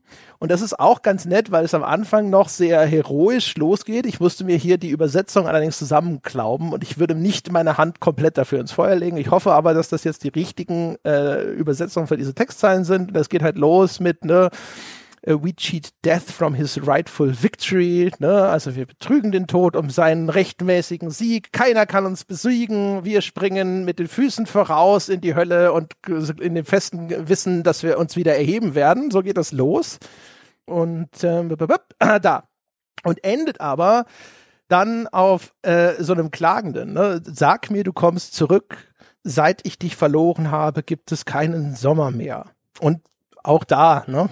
Das finde ich schon alles relativ gut zusammengestöpselt. Das hat, äh, finde ich, eine relativ klare Message. Es hat eine coole Anmutung, es ist musikalisch gut unterlegt, es ist für Live-Action auf dem Produktionsniveau echt gut gemacht. Das kann, also wenn ich den sehe, denke ich immer mehr äh, wieder geil. Was? Das muss ja ein richtig geiles Spiel sein. Das Spiel will ich spielen. Leider gibt es das Spiel zu diesem Trailer nirgendwo. Es gibt ein Spiel des Namens, aber es gibt leider nicht das Spiel zu diesem Trailer. Ja, also ich, ich fand ihn am Ende mehr langweilig als was anderes. Ich weiß nicht, vielleicht liegt es auch daran, dass ich schon so viele Dinge gesehen habe, die genauso inszeniert sind wie dieser Trailer, aber der hat jetzt mir nichts gegeben, wo ich mir dachte, wow, das ist irgendwie, das, das er- erweckt mein Interesse. Vielleicht habe ich einmal zu viel Starship Troopers schon gesehen, vielleicht reicht das ja schon. Ich weiß nicht, ob man Starship Troopers zu viel sehen kann. Ja, das stimmt allerdings.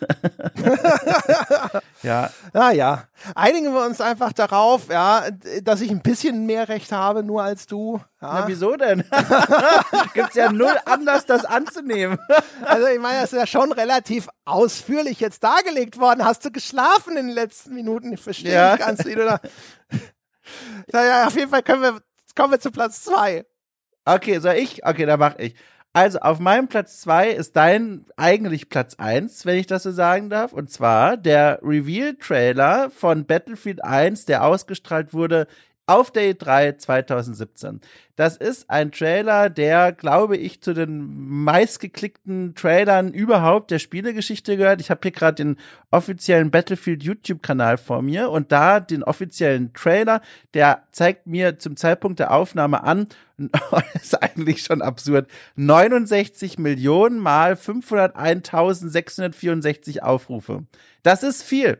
Und viele davon stammen von mir. Ich gebe es ganz ehrlich zu, das liegt an verschiedenen Dingen. Aber vorher ganz kurz erklären, worum es da eigentlich geht. Also, Battlefield 1, das ist das Battlefield, das spielt im äh, Ersten Weltkrieg und ist damit schon mal allein durch seinen Schauplatz eine ganz große Besonderheit, ein Novum innerhalb dieses berühmten, äh, vor allem Multiplayer-Shooter-Franchises, aber ehrlich gesagt auch ein Novum innerhalb der gesamten äh, Shooter-Welt, vor allem der AAA-Shooter-Welt.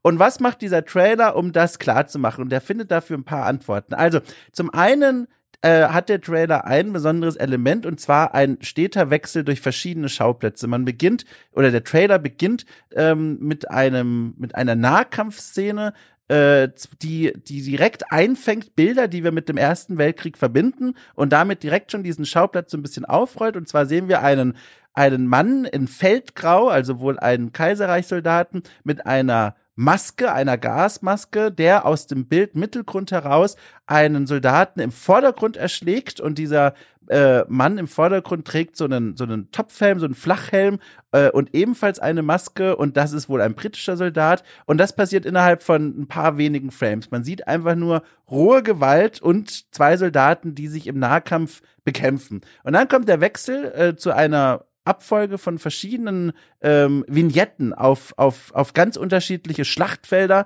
was so ein bisschen diesen Weltkriegscharakter einfängt. Man sieht dann die schon angesprochene junge Frau auf einem Pferd durch eine Wüstenlandschaft reiten. Äh, sie schaut wahnsinnig verbissen, trägt im Gesicht auch offenbar äh, eine besondere Kriegsbemalung. Ähm, und dann begleitet uns quasi der Trailer zu verschiedenen Schlachtfeldern an verschiedenen anderen Orten der Welt. Man sieht nochmal Mitteleuropa, man sieht Schützengräben, man sieht italienische Abruzzen oder Berglandschaften zumindest.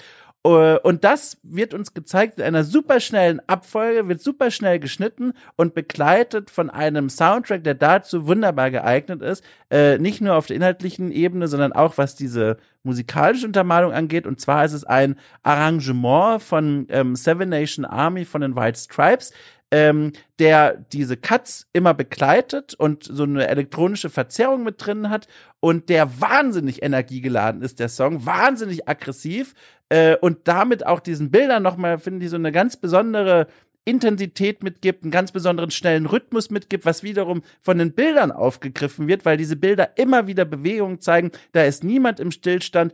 Panzer bewegen sich, Flugzeuge fliegen, Soldaten rennen, Soldaten kämpfen, bis dann zuletzt äh, eine Einstellung gezeigt wird, die das Tempo komplett rausnimmt, einen Soldaten zeigt, äh, sein Gesicht, wie er ungläubig zum Himmel schaut und dann wird offenbart, am Himmel bewegt sich ein, äh, ein gigantisches Luftschiff. Und damit endet der Trailer. Und das ist ein Trailer, der also einen wahnsinnigen Rhythmus hat, eine wahnsinnige Geschwindigkeit, der einen da durchbringt und Krieg wie so einen ja, wie ein Actionfilm inszeniert, bei dem alle mitmachen. Und das Krasse war auch, bei diesem Trailer äh, nicht nur dieser Rhythmus und die Geschwindigkeit, sondern der zeigt, wie gesagt, auch Szenen, das muss man nochmal unterstreichen, die ich so noch nicht in einem Videospiel-Trailer gesehen habe. Vor allem zum einen diese Schlachtfelder inmitten der Schützengräben. Man sieht überall bei diesen Szenen äh, Luftschiffe am Himmel, Flugzeuge, äh, äh, Feuerbomben, die hochgehen, äh, Soldaten, die im Nahkampf miteinander äh, äh, verwickelt sind. Ganz brutal alles.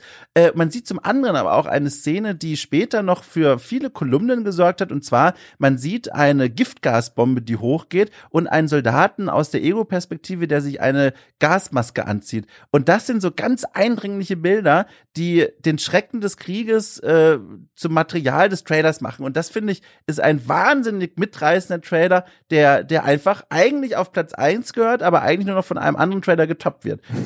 Dazu aber später mehr. Okay. Ja, also hier sind wir eigentlich einer, einer Meinung. Ich glaube, das ist auch meine Nummer eins, aus ganz verschiedenen Gründen. Man muss wirklich als Disclaimer so ein bisschen vorweg schicken. Es geht jetzt, jetzt wirklich nur drum, wie gut ist das Ding gemacht. Es ist gerade heutzutage natürlich auch hat einen extrem bitteren Nachgeschmack, wie unglaublich er Krieg oder den Ersten Weltkrieg hier, sage ich mal, sensationalisiert und glorifiziert. Ne? Mhm. Ne? Es ist ein einziges Action-Spektakel und in dem Ding ist eigentlich durch einfach die ganze Inszenierung nicht mal der Hauch eines kritischen Untertons oder sowas. Wobei, Moment, da muss ich aber sagen, dass äh, gerade das stimmt ja nicht, was den Trailer nochmal so eine neue Dimension gibt. Ganz am Ende gibt's ja die Einstellung des Soldaten, der sich die Ohren zudrückt und aussieht, als hätte er gerade hier so ein, so PTSD-Moment. Und das ist ja. Ich finde, der sieht aber auch aus, als ob einfach die Artillerie sehr laut ist, ne? Aber das wird, finde ich, nicht so. Also wahrscheinlich stimmt das sogar dann im Kontext des Spiels, aber ich finde, das ist eine Einstellung, die ist ein ganz scharfer Kontrast zu diesen Action-Szenen, die man davor sieht. Okay, sagen wir 24 Frames in diesem Trailer sind vielleicht geeignet, eine gewisse ja. Entlastung herbeizuführen. Also es ist ja zum Beispiel sicher auch kein Zufall, dass diese Giftgas-Szene, die du angesprochen hast, als einzige äh, sagen wir mal, zumindest sich an eine Spielperspektive annähert. Mhm. Ne? Vielleicht, die ist wahrscheinlich auch vorgerendert, wenn man sich so den Detail gerade ja. anschaut, aber das sieht aus wie eine Gameplay-Szene, als einziges. Der ganze Rest sind eigentlich Cutscene. Elemente. Und das ist garantiert ein bisschen zur Entlastung, glaube ich, des, mhm. dieses, dieses Elements äh, gedacht. Also das, aber wir klammern das mal aus, weil der ist, das Ding ist eine Minute lang. Ja, das muss man sich auch mal auf der Zunge zergehen lassen. Und ich weiß noch, die äh, Entwickler des Spiels, DICE, die haben bei Veröffentlichung dieses Trailers auch etwas gemacht, das selten ist. Oder ich weiß gar nicht, ob es der offizielle DICE-Account war oder nur einer der Mitarbeiter. Auf jeden Fall, dort wurde Call of Duty gedisst. Call of Duty hatte kurze Zeit vorher nämlich auch einen Trailer rausgebracht und dann hieß es damals so, ja, äh, ganz nettes äh, Filmstudien 101, äh, was ihr da gemacht habt. Und jetzt zeigen wir euch mal, wie es richtig geht. Sinngemäß. Ne? Mhm. Und äh, da muss man sagen, Mund sehr voll genommen, aber auch abgeliefert. Was den Trailer halt auszeichnet, ist der ist, was die, die Synchronisierung mit der Musik angeht, ist der fantastisch. Das ja. geht los mit den Logos, die halt wirklich auf die einzelnen Trommelschläge, bam, bam, bam, ne, sind die Logos zu sehen von Dice und Frostbite und so weiter. Und der lässt danach wirklich nichts, nicht mehr zu, dass nicht alles von seinem Sounddesign und den Bildern perfekt zueinander passt. Also die, das ganze Timing von Soundeffekten und sowas ist großartig und ich ziehe hier mal einen anderen Titel rein, das ist so meine 1b. Das ist so mein Ersatzding, falls wir sagen, ja, aber der Dom hat schon Battlefield genommen, darfst du nicht mehr nehmen. Äh, der, meine 1b wäre Anthem gewesen. Mhm. Der Anthem-Trailer, der ist nicht ganz so wunderbar puritanisch, der ist ein bisschen länger und der benutzt dieses längere, um so einen gewissen Bild abzumachen, bevor er im Grunde genommen so zu dem gleichen Schema übergeht, nämlich bekannter lizenzierter Song. Also in de dem Fall von Battlefield ist es ja, hast du schon gesagt, äh, White Stripes, Seven Nation Army, übrigens der Glitch Mob Remix des Songs. Und der Anthem-Trailer benutzt Uprising von Muse, äh, auch in einer geremixten Version, die es aber nirgendwo zu haben gibt, was mich irrsinnig gemacht hat, als der Trailer rauskam. ich fand das so geil, es ist so gut gemischt. Auch da, der ist so perfekt. Der Anthem-Trailer hat eine Szene, die ich fast noch am allergeilsten finde, wo es auch so die, die, die, die Perkussion in dem Track die mischt er mit einem Charakter, den siehst du frontal feuern. Und der ist eigentlich bei Tag in der Luft, also Anthem sind ja so fliegende Iron Man Roboter, ne? Und der schwebt also in der Luft und schießt auf irgendwas und es ist aber taghell. Und hier ist das Video Editing. Die benutzen das Video Editing, indem sie ständig auf schwarz abblenden zwischen den Schüssen, damit es diesen Mündungsfeuer in einem dunklen Raum Effekt hat, ne? Als ob der mit jedem Schuss das Bild wieder erhält. Und das ist exakt auch wieder mit den Drums abgestimmt. Und die Szene ist so gut in dem Anthem Trailer. Die ist mhm. so gut. Und der Battlefield-Trailer macht das halt auch großartig. Weißt du, da gibt's diese eine Szene, da ist ein riesiger Panzer, der gerade schnell über einen Hügel fährt. Und der ist halt also quasi in so einem riesigen angestellten Winkel in der Luft, wenn der Trailer zu ihm rüberschneidet. In dem Battlefield-Trailer ist alles irrsinnig schnell, sind alles wenige Sekunden immer nur die einzelnen Einstellungen und der kippt dann so nach vorne und dann kriegt er ja wieder Traktion und setzt den Weg nach vorne fort. Und das ist auch exakt mit der Musik, die ist so ring, vroom, ne? Und genauso mit diesem, mit diesem Tank, der da so runterkracht und nach vorne weiterfährt. Muah.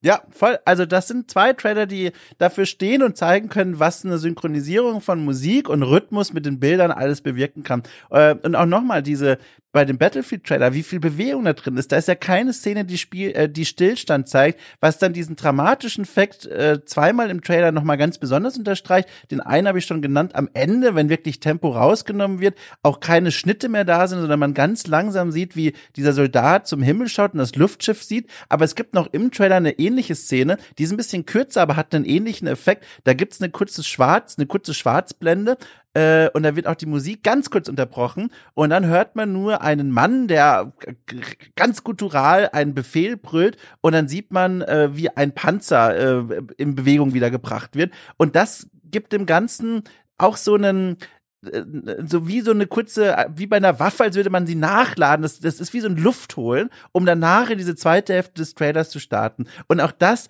ohne diese Szene, glaube ich, wäre der Trailer so minimal ein bisschen weniger geil. Aber das gibt dem Ganzen nochmal so Pep rein. Das ist echt der Knaller. Ja, also anhand von dem Anthem-Trailer und dem Battlefield-Trailer und auch dem einem weiteren Trailer, den ich später noch nennen werde, ich habe das Gefühl, also Electronic Arts hat offensichtlich ein Inhouse-Team, das diese Trailer macht. Weil nach dem Anthem-Trailer hatte ich mhm. EA mal angefragt, ich wollte die Menschen interviewen, die diese Trailer machen.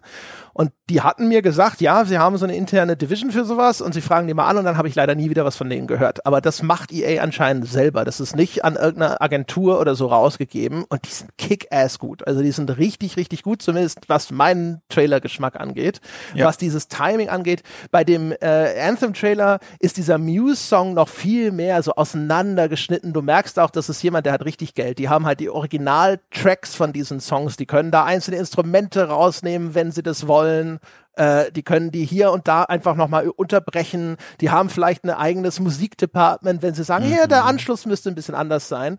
Und die haben halt auch noch fantastisches Sounddesign. Bei Battlefield, wenn nach dieser Stelle der Ruhe, die du beschrieben hast, wo einfach nur dieses Kommando gebrüllt wird und dann setzt sich dieser Panzer in Bewegung. Auch das Geräusch, das der macht, ist halt hervorragend. Dann gibt's diese tiefe äh, Einstellung aus einem Schützengraben heraus, wo dann oben dieser Panzer auf einmal mhm. über den Schützengraben bricht, Dreck spritzt und das, der, auch da, dieser, der Soundeffekt, der da abgespielt wird, das ist alles so mächtig und metallisch und gewichtig und dazu ist dann dieser Soundtrack im Hintergrund.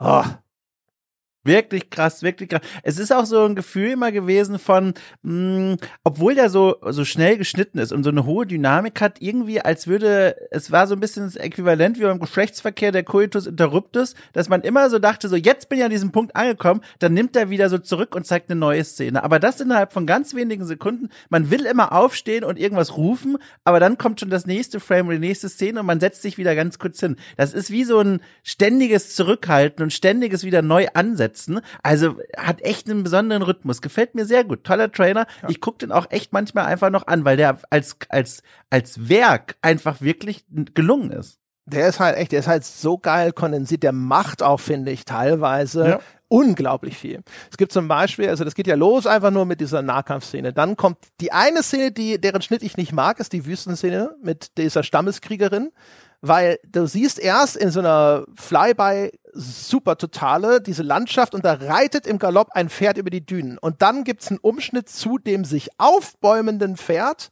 und dann reitet es los und dann gibt's das Close-up auf sie im vollen Galopp auf dem Pferd und das ist für mm. mich chronologisch verpatzt. Es galoppiert schon, dann steht es wieder still, dann galoppiert es wieder. Äh, dieser eine Zwischenschnitt mit dem sich aufbäumenden Pferd passt für mich an der Stelle nicht rein. Aber äh, der ganze Rest von den Dingen, zum Beispiel, es gibt diese Nahkampfszene, wo einer mit der Schaufel niedergestreckt mhm. wird. Und wenn man sich das mal anschaut, was da alles drinsteckt, da ist auch erst so eine super totale von diesem Schlachtfeld. Und diese Figuren, ne, also dieses ganze Schlachtfeld, da sind Flugzeuge im Hintergrund, da laufen andere Soldaten rum und diese beiden Figuren, die eigentlich miteinander kämpfen, also dieser deutsche Soldat, der den anderen da mit dieser Schaufel dann niederstrecken wird, die sind rechts am Schlachtfeldrand und da ist eine Explosion exakt hinter diesen beiden Figuren, um das Auge dahin zu leiten. Und dann erst äh, kommt der, der Umschnitt, nachdem hier die Weite dieses Konflikts und dieses Schlachtfeldes etabliert wurde. Dann gibt es eine relativ weit aufgezogene Halbtotale aus so einer Unterperspektive. Das heißt, so Halbtotale, ne, fast die ganzen Figuren sind zu sehen. Und das ist relativ tief unten die Kamera, ganz nah am Boden und blickt auf zu dem Moment, wo da der Typ mit der Schaufel geschlagen wird. Und da hast auch diese niedrige Perspektive, diese Entmächtigung. Das ist so ein bisschen jetzt, du bist so in dieser Opferperspektive, ne? dieser Schlag, mhm. ne? so, so hilflos und am Boden liegend musst du dann mit ansehen, wie dir zugeschlagen wird. Dann kommt das Close-up des Treffers. Das ist eine ganz klassische Einstellung. Aufschlag der Schaufel, der Kopf wirbelt herum in Richtung Kamera, der fällt nach unten links so ein bisschen aus dem Bild und dann zum Abschluss wieder auf die Totale, wie er in Zeitlupe zu Boden fällt und sich der Angreifer so dominant aufrichtet und auf ihn herabsieht mit dieser Gasmaske im Gesicht. Und das ist in drei oder vier Sekunden alles. Und vor allem, es wird nochmal ein Element noch als Ergänzung dazu, der, der Impact des Schaufelschlags wird nochmal unterstrichen dadurch, dass im selben Moment, wenn die Schaufel zuschlägt, rechts von dem Soldaten, der zuschlägt, eine, äh, eine kleine Explosion im Hintergrund zu sehen ist und davon Schlamm aufgewirbelt wird. Das heißt, in dem Moment, wenn die Schaufel zuschlägt, äh, spritzt rechts auch nochmal Schlamm in die Höhe von einem anderen, äh, von einem anderen Kampfszene quasi. Und das unterstreicht visuell nochmal, dass hier irgendwie Impact dahinter war, Kraft an, äh, an, angelegt wurde. Und das ist auch, also was Timing angeht und nochmal Bildkomposition, Masterclass. Ja, also nicht nur das, sondern auch dieses, die sind inmitten eines Schlachtfeldes, um sie herum tobt Krieg. Ne? Deswegen spritzt dann im Vor äh, Vordergrund ja. einfach auch nochmal so ein Einschlag in, die, in die Höhe. Ich habe schon gesagt, da ist diese Explosion im Hintergrund, die immer als Marker benutzt wird auch. Du hast die Flugzeuge am Himmel, da rennen andere Soldaten rum und sowas. Und das, wie gesagt, wir reden über eine Szene von drei, vier Sekunden. Und auch hier wieder die Akzentuierung. Ne? Der Soundtrack setzt hier auch noch mal kurz aus und verhallt so, nachdem der Schlag einschlägt, ne, so bam, hall, hall. Ne? Mhm. Und äh, das ist halt super gemacht. Oder auch der, der Soundtrack, der, diese, diese, der Song, der fängt ja an mit diesem de, de, de. Und das, das ist sozusagen noch so ein bisschen die ruhigere Passage. Und die benutzen sie dann für eine kurze Einstellung, wo so ein Kanzelschütze in einem Doppeldecker hoch über diesem Schlachtfeld entlang fliegt. Ne? Der feuert nicht, sondern der beobachtet dieses Schlachtfeld und du fliegst da so für eine Sekunde in diesem langsamen Ton sozusagen mit ihm da lang. Und also das passt alles so mhm. großartig einfach. Also gerade die Verschränkung mit der Musik machen sie exzellent. Ja, würde ich sagen, habe ich gewonnen oder was? Ja, haben wir beide gewonnen in dem Fall. Du hast nur zufällig zuerst gesagt. Ja, ja, also toller Trailer. Äh, gut. Ja, guter Trailer. Ist echt ein guter Trailer. Ist wirklich ein guter Trailer. Gut, dann äh, ich äh, nominiere für den zweiten Platz jetzt dann ähm, dann setze ich auf den zweiten Platz ähm, Need for Speed Heat, das ist äh, auch aus dem Hause Electronic Arts. Und ähm, der ist mir fast einen Ticken zu lang, aber und ich, ich mag eigentlich, also das ist der, wo ich gesagt habe, der wird jetzt auch eine ziemliche Quatsch Message haben eigentlich. Ne? Das mhm. ist eines von diesen Dingern, das ist so ein bisschen wie bei, weiß ich nicht, vielen Science-Fiction-Filmen. Ne? Eine Kröte musst du für deinen Suspension of Disbelief fressen. Ja, Internet kann halt die Zeit rückwärts laufen oder es gibt halt eine Zeitmaschine in dem anderen Film und sonst irgendwas und hier musst du halt fressen, dass Autofahren ein Akt der Rebellion und das Eintreten für Freiheit ist, sozusagen, ja.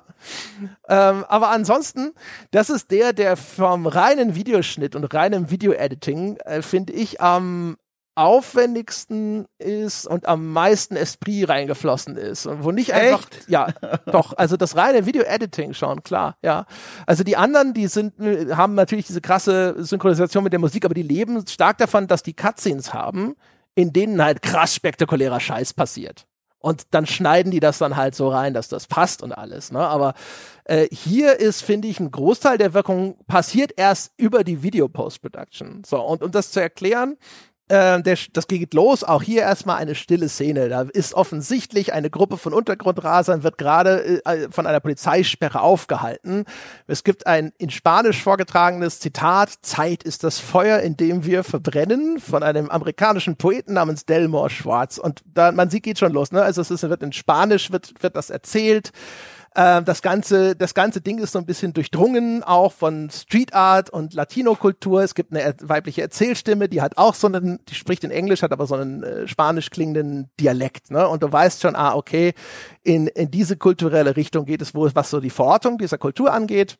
Es läuft natürlich auch ein netter Song im Hintergrund. In diesem Fall ist das Red Light, Red Light von einem Rapper namens ASAP und das ist gemixt von einem US-DJ namens Nightmare. Und es geht sofort los. Polizeigewalt wird direkt als Bösewicht inszeniert. Ne? Der Polizist ist schmierig, er verlangt deine Autoschlüssel, er steht als schwarze Silhouette vor den Autoscheinwerfern, sein Gesicht ist in Schatten gehüllt, er will dir dieses Auto wegnehmen und wir werden weiterhin in diesem Trailer sehen, Autos sind, Autos sind Symbole der, der Freiheit ja, und des kreativen Ausdrucks. Und wie gesagt, diese Kröte muss man so ein bisschen schlucken. Aber was ich interessant finde, ist, was, das, was der Trailer macht, ist, der nimmt die, die im Grunde genommen hier die Perspektive einer Minderheit ein, die die Polizei als Unterdrückungsmacht sieht und gegen diese Unterdrückung eben rebelliert. Und das passiert in der Welt von Need for Speed eben, indem man die Regeln nicht akzeptiert und zwar die Straßenverkehrsregeln. Äh, es wird in dem Trailer gibt es übrigens auch ausschließlich weibliche Rennfahrerinnen und eine weibliche Erzählstimme und die Männer sind zwar äh, bis auf Figuren im Hintergrund, aber die agierenden im Trailer agierenden Männer sind die bösen Cops. So, und es gab keinen Shitstorm zu diesem Trailer. So unbekannt scheint er geblieben zu sein. so, und was ich jetzt meine mit dem Video-Editing ist, das geht dann los. Ne? Also es ist sonst äh, ein bisschen der Rennspiel-Trailer, den du erwarten könntest. Ne? Autos fahren irgendwo schnell vorbei, äh, schnell, sich schnell drehende Reifen im Close-Up, äh, Unfälle und so weiter und so fort, Überschläge, Polizeisirenen, la la la.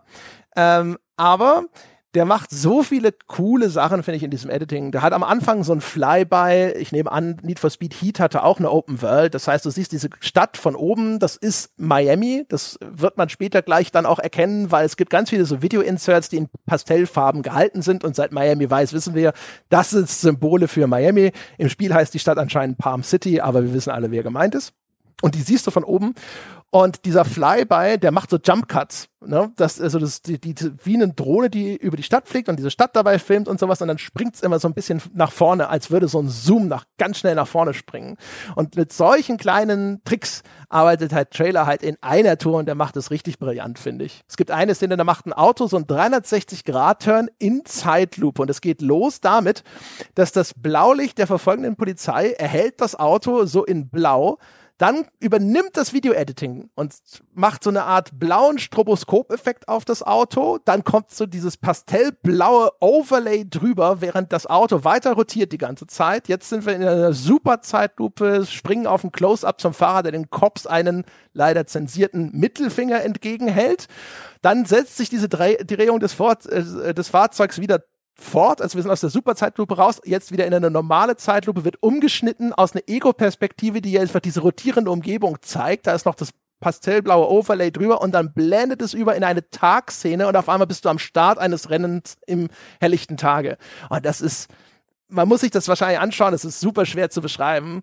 Die haben auch noch so äh, so, so seltsame Artefakteffekte, die sie benutzen, um auch diese, diese Übergänge so ein bisschen zu verschleiern. Und ich glaube, um so eine Dashboard-Cam-Optik reinzubringen, ne? so Video-Artefakte, wie sie alte mhm. Dashboard-Cams noch hatten und die kennt man ja aus so Polizeiaufnahmen hauptsächlich. Und das ist sehr elegant gemacht und das ist halt nichts, was in diesem Spiel drin ist. Das sind alles hier Video-Editors, die das äh, da rauskitzeln, diese Transitions. Ne? Und diese Transitions machen sie halt echt super. Da dreht sich die Kamera an einer anderen Stelle. Das wird unterstützt von so einem Spiralfilter. Das ist wie eine Vignette, nur dass das aussieht wie so ein Strudel in der Badewanne. Ne? Das Bild ist außen, in der Mitte ist es noch zu erkennen und außen wird es dann so eben äh, Uhrzeit Uhrzeigersinn gedreht mit der Drehung der, der Kamera zusammen. Und dann läuft da so eine rote laserartige, sieht glaube ich aus wie ein verwischtes Rücklicht, so eine nochmal so eine so eine Wischüberblendung drüber, ne? Und dann auch eben alles koordiniert mit dieser Kameradrehung um 360 Grad und dann wechselt da wieder ta Tag zu Nacht. Also extrem elegant gemacht, so rein von dem von dem Video äh, was da reingeflossen ist. Ja, also ich freue mich, freue mich so doll über deine Begeisterung. Ich habe vor allem also zwei Probleme mit diesem Trailer. Alles, was du beschrieben hast, sehe ich auch. Ich bin beeindruckt von den Fähigkeiten der Cutter und Leute, die das gemacht haben. Aber was mich halt da völlig wegholt, eine große Begeisterung auch nur fürs Handwerkliche dann doch zu empfinden, ist zum einen die Message des Trailers, dieses widerspreche allen Regeln, halte dich nicht an die Straßenverkehrsordnung, das ist lahm, das Spiel interessiert mich auch nicht. Äh, und, und zweitens, es geht um Autos und auch da bin ich raus. Und dann kann ich nämlich nur bis zu so einer bestimmten Grenze anerkennen, das ist richtig cool gemacht und ich sehe das alles, was du sagst. Das ist handwerklich wirklich. Muah. Aber alles andere ist mir halt ganz doll egal. Und dann ist es so ein bisschen wie bei dir mit dem Assassin's Creed Trailer. Ich kann es anerkennen, aber es macht emotional mit mir 0,0. Gar nichts. Ich gucke da drauf und spüre nichts ich bin mir halt da, ich kenne Need for Speed Heat nicht, ich bin mir auch da sicher, äh, das Spiel zu diesem Trailer gibt es nicht. Ja. Äh, ne? Also gerade weil das Interessante ist ja, finde ich, dass du halt wirklich in dem Trailer kannst du, wenn, wenn du das möchtest, zumindest erkennen, dass das halt echt so diese Perspektive von äh, unterdrückten Minderheiten in den USA einnimmt. Ne? So dieses Rebellieren gegen Obrigkeit und so und so, die, die sagen dir, sei still, pass dich an, und so weiter, ne? lebe deine Kultur nicht aus und so weiter und so fort. Das Problem ist natürlich, dass jetzt hier das Mittel der Wahl ist dann halt dieses Street Racing und da wird es natürlich albern, mhm. aber ne, ich sag mal immerhin, Ähm, äh, aber das, das wird halt in dem Spiel, wird davon halt nichts mehr übrig sein. Und das ist natürlich dann hinterher wieder schade, weil du kannst, du siehst diese, ich finde, ich, man sieht diesen Trailer und ich denke mir so, ach, das ist ja interessant. Aber ich weiß, es lohnt sich nicht, Need for Speed Heat anzuwerfen, weil es am Ende wird es halt irgend so ein Schmodder sein, wo ich mir denke, so, oh Gott, alles Peinliche haben sie ausgebaut und alles Interessante haben sie unter den Teppich gekehrt. Was ich auch schön finde, ist aber auch, der ist von den Trailern, die wir in der Auswahl haben, finde ich halt auch sonst so der kreativste, was er halt so an, an unterschiedlichen Einstellungen und sowas benutzt. Ne? Also zum Beispiel, dass er zwischendrin wechselt er immer gerne in so dokumentarische Perspektiven. Da ist etwas, das sieht aus wie die Einstellung einer Überwachungskamera. Statischer Blick von hoch oben, Schwarz-Weiß-Optik, um so einen Unfall da vorbeizischen zu lassen. Oder äh, auch einmal sogar eine richtige Dashboard-Cam-Optik, während ein Polizist jemanden anhält und sagt, na, wissen Sie eigentlich, wie schnell Sie gefahren sind? Ne? und, und das ist halt, es hat, es hat echt so leider diesen sehr infantilen Rebellion Ja. gegen die blöden Bullen-Touch. Ne? Ja. Das ist Ja. tatsächlich auch das, da pralle ich dran ab. Aber ich muss anerkennen, dass das ein echt gut gemachter Trailer ist. Tue ich auch, tue ich auch, aber er macht halt sonst nicht viel mit mir. Es ist wirklich wie ein, wie ein schön geschnittenes Stück Brot. Ähm, ich ich be, be, be, bin begeistert, was da Menschen mit, mit Teig und einem Messer hinbekommen haben. Aber wenn der Aufstrich nicht schmeckt, bleibt's halt dann auch dabei. Ja. Kann ich, kann ich nicht mehr mitmachen. Sorry. Aber fantastische Szenenübergänge. Also wer mal sehen will, wie, also, ne, wie diese Autos, das eine Auto, das, im- das, das über, das so einen Unfall baut, dann ist es in der Luft und rotiert sich und dann kommt dieser Switch und dann auf einmal landet es Ja. in der Garage. Ah, das ist schön gemacht. Das ist richtig gut gemacht. Also dann lass mir doch folgendes, lass mir dir folgendes sagen. Wenn dir tolle Szenenübergänge gefallen, dann habe ich für dich meinen Platz eins, denn das ist der Trailer mit den besten Szenenübergängen, die jemals auf CGI gebannt wurden.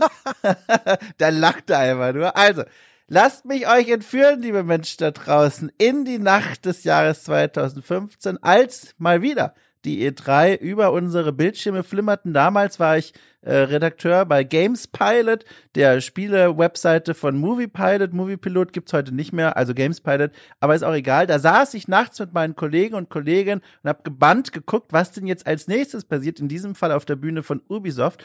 Und da kam ein Typ auf die Bühne, stolziert oder eigentlich muss man sagen, gehumpelt mit einem Spazierstock, der ab der ersten Sekunde mein Herz erobert hat. Man hatte keine Ahnung, was jetzt hier als nächstes passiert. Es gab keine Vorab-Leaks, keine Ahnung, welches Spiel hier als nächstes präsentiert werden soll. Man sah erst nur mal diesen Typ. Dieser Typ hat vorgetragen, ein kleines Referat, allerdings mit einer Begeisterungsfähigkeit, mit einem Charisma und einer Piratenstimme, dass man wirklich dachte, oder lass mich sagen, dass ich besser dachte, wow, ich bin wirklich gespannt, was für ein Spiel der uns jetzt zeigt. Der Typ hat irgendwie was an sich, der hat, wie gesagt, Charisma, der kann den Raum beherrschen, wirkt auch so ein bisschen aufrichtig nerdy so, als wäre er eben noch auf so einem Mittelaltermarkt gewesen und kommt jetzt in die E3-Halle reinspaziert. Und äh, diese Person stellte sich vor als Jason Vandenberg, der damalige Mithauptverantwortliche für die Entwicklung von, na klar, For Honor. Und er hat die Essenz von For Honor vorgestellt, so ein bisschen pathetisch aufgeladen und gesagt, äh, in unserem Spiel geht's um Kriegerehre. Was würdest du tun, wenn du auf dem Schlachtfeld deinem Gegner gegenüberstehst? War ein bisschen bla bla. Aber dann kam der Trailer. Das war, wie gesagt, der Reveal-Trailer. Kein Mensch wusste, was passiert. Es ging los und ich saß da und dachte mir, wie, wie geschieht mir? Was passiert hier? Und der Trailer geht los mit einer Eröffnungssequenz, die einfach schon der absolute Knaller ist. Man sieht eine, ähm, eine, eine, eine Reihe von Kriegern, von Rittern, gerüstet in hochmittelalterlich europäischer Rüstung, die sich bereit machen äh, für den Kampf. Die sind in einer eigentlich relativ spannenden Situation. Die sind nämlich offenbar in einer Burg, in einem Burgtor. Äh, und vor diesem Burgtor stehen, äh, oder lass mich anders sagen, die stehen in einem, also das Wort ist ein bisschen schwierig, aber es gibt ja dieses Burgtor, aber da denken die Leute an die Tür, aber eigentlich ist das Burgtor dieses komplette Konstrukt, wo man durchgehen kann, wo man oben drauf stehen kann. Und da stehen die unten im Bauch an der Tor, an dem Tor, das sie verteidigen müssen gegen Angreifer. Die Angreifer sieht man noch nicht, man sieht nur, wie sich Ritter verschiedenster Art fertig machen für den Moment, wenn die Angreifer durch dieses Tor durchbrechen werden. Die Kamera geht aus diesem Inneren des Burgtors hinaus und zeigt uns, wer da angreift und wer sind's. Na klar, alles Menschen, die aussehen wie ich, Wikinger mit prächtigen großen Bärten und Rüstungen und die gucken gruselig, sie gucken motiviert, sie gucken begeistert äh, in die Kamera quasi eigentlich auf das Burgtor, aber die Kamera übernimmt sehr geschickt die Perspektive dieses Burgtors als dann dieser Moment durchbrochen wird von einem Kumpanen von den Wikingern, der einen anderen Wikinger, der uns gerade angestattet hat, darauf aufmerksam, aufmerksam macht, Moment mal, hier von der Seite gibt's plötzlich ein Problem und dann schwenkt die Kamera nach rechts und zeigt uns, dass offenbar eine Schlacht längst schon stattgefunden hat. Wir verstehen aber gar nicht, welche Schlacht, ist auch egal, denn ab jetzt beginnt der Sprung durch verschiedene Szenarien, durch verschiedene Schauplätze. Wir sehen im Wechsel Samurai kämpfen, wir sehen Ritter kämpfen, wir sehen Wikinger kämpfen, äh, das sind die drei Fraktionen Fraktion des Spiels zum, zum Start des Spiels von For Honor. Und man sieht ein gigantisches Schlachtfeld, das eine eigene kleine Geschichte erzählt. Man sieht erst eine Massenschlacht, dann sieht man einen Krieger, der sich aus dieser Massenschlacht löst und einen Weg sich freikämpft irgendwo hin und in regelmäßigen Abständen. Und das ist das Geniale mitunter an diesem Trailer. Wechselt der, der Schauplatz des Schlachtfeldes von einem Frame zum nächsten. Also eben ist man noch im Burginnenhof und sieht Ritter gegeneinander kämpfen und in einem Moment zack, ich hab geschnipst, ist man plötzlich in irgendeiner Tundra-Landschaft äh, und sieht dort Wikinger gegeneinander kämpfen. Und das passiert einige Male in dem Trailer, bis es dann am Ende zu einer Sequenz kommt, die völlig unterschätzt ist. Da sieht man einen Ritter, der gegen einen anderen Ritter kämpft und eine Finte antäuscht. Und diese Finte wird man auch später im Spiel wiederfinden. Ne? Das ist ein konkreter Gameplay-Hinweis. völlig unterschätzt, jetzt wo du sagst. Und dann ist der Trailer vorbei. Und all das wird unterstrichen durch eine Musik. Das ist eine Komposition, die extra für diesen Trailer aufgenommen wurde. Ganz schwer, finde ich, zu beschreiben, wie die Musik klingt. Das ist so eine tragende Musik, das ist eine spannende Musik, eine actiongeladene Musik. Nicht so was Elektronisches und auch nicht so was hart geschnittenes, aber eine Musik, die mh, wie bei so einem Sandalenfilm so eine gewisse Dramatik vermittelt, äh, äh, ein, dass hier irgendwie was Episches passiert und wunderbar diese Bilder trägt, die sich da auf unserem Bildschirm abspielen. Und das ist der Trailer von For Honor und ich finde den ganz, ganz, ganz, ganz toll. Der hat eine hohe Geschwindigkeit, der hat diese tollen Wechsel zwischen den verschiedenen Schauplätzen und erzählt diese Mini-Geschichte äh, auf diesem Schlachtfeld, die ja eigentlich drei Schlachtfelder sind. So. Oh, und eine Sache noch, Oh, ich muss Spucke runterschlucken. Eine Sache noch. ähm, Sabber einfach auf den Tisch. Ich, das hast du dir verdient. Also wirklich. Eine Sache noch, weil du hast es auch bei deinen Trailern immer so schön gesagt. Das Problem, das einzige Problem, das ich zulasse bei diesem Trailer ist, das Spiel dazu gibt's leider auch nicht ganz so richtig. Und da kommen wir nochmal auf Jason Vandenberg zurück. Der wurde aus diesem Projekt kurz nach äh, Release rausgekegelt, wegen auseinanderdriftenden kreativen Visionen für das Spiel. Weil der Trailer, der inszeniert hier, natürlich auch, weil es toll zum Zuschauen ist, eine sehr düstere äh, Fantasie, ähm, der zeigt düsteres Mittelalter, die Kämpfe sind matschig, es sieht brutal aus, man sieht keine Magie, man sieht keine Special Effects, es sieht hier wirklich so aus, als würden Ritter und Samurai aus welchem Grund auch immer aufeinandertreffen. Das Spiel selbst dazu existiert streng genommen nicht in das Spiel, verkauft mitunter viele so Exekutionsanimationen, kleine Explosionchen, natürlich auch Kostüme, zahllose für Ingame-Geld. Das heißt, die, die Vision, die ursprünglich mal da war, und die kann man sich heute noch angucken bei den ersten Vertical Slices, dass es ein sehr düsteres äh, Boots on the Ground Spiel sein soll. Die wurde am Ende dann aufgegeben, aber der Trailer zeigt noch ein sehr düsteres For Honor. Das wollte ich noch ergänzen, das räume ich ein. Ansonsten ist der Trailer über jeden Zweifel erhaben.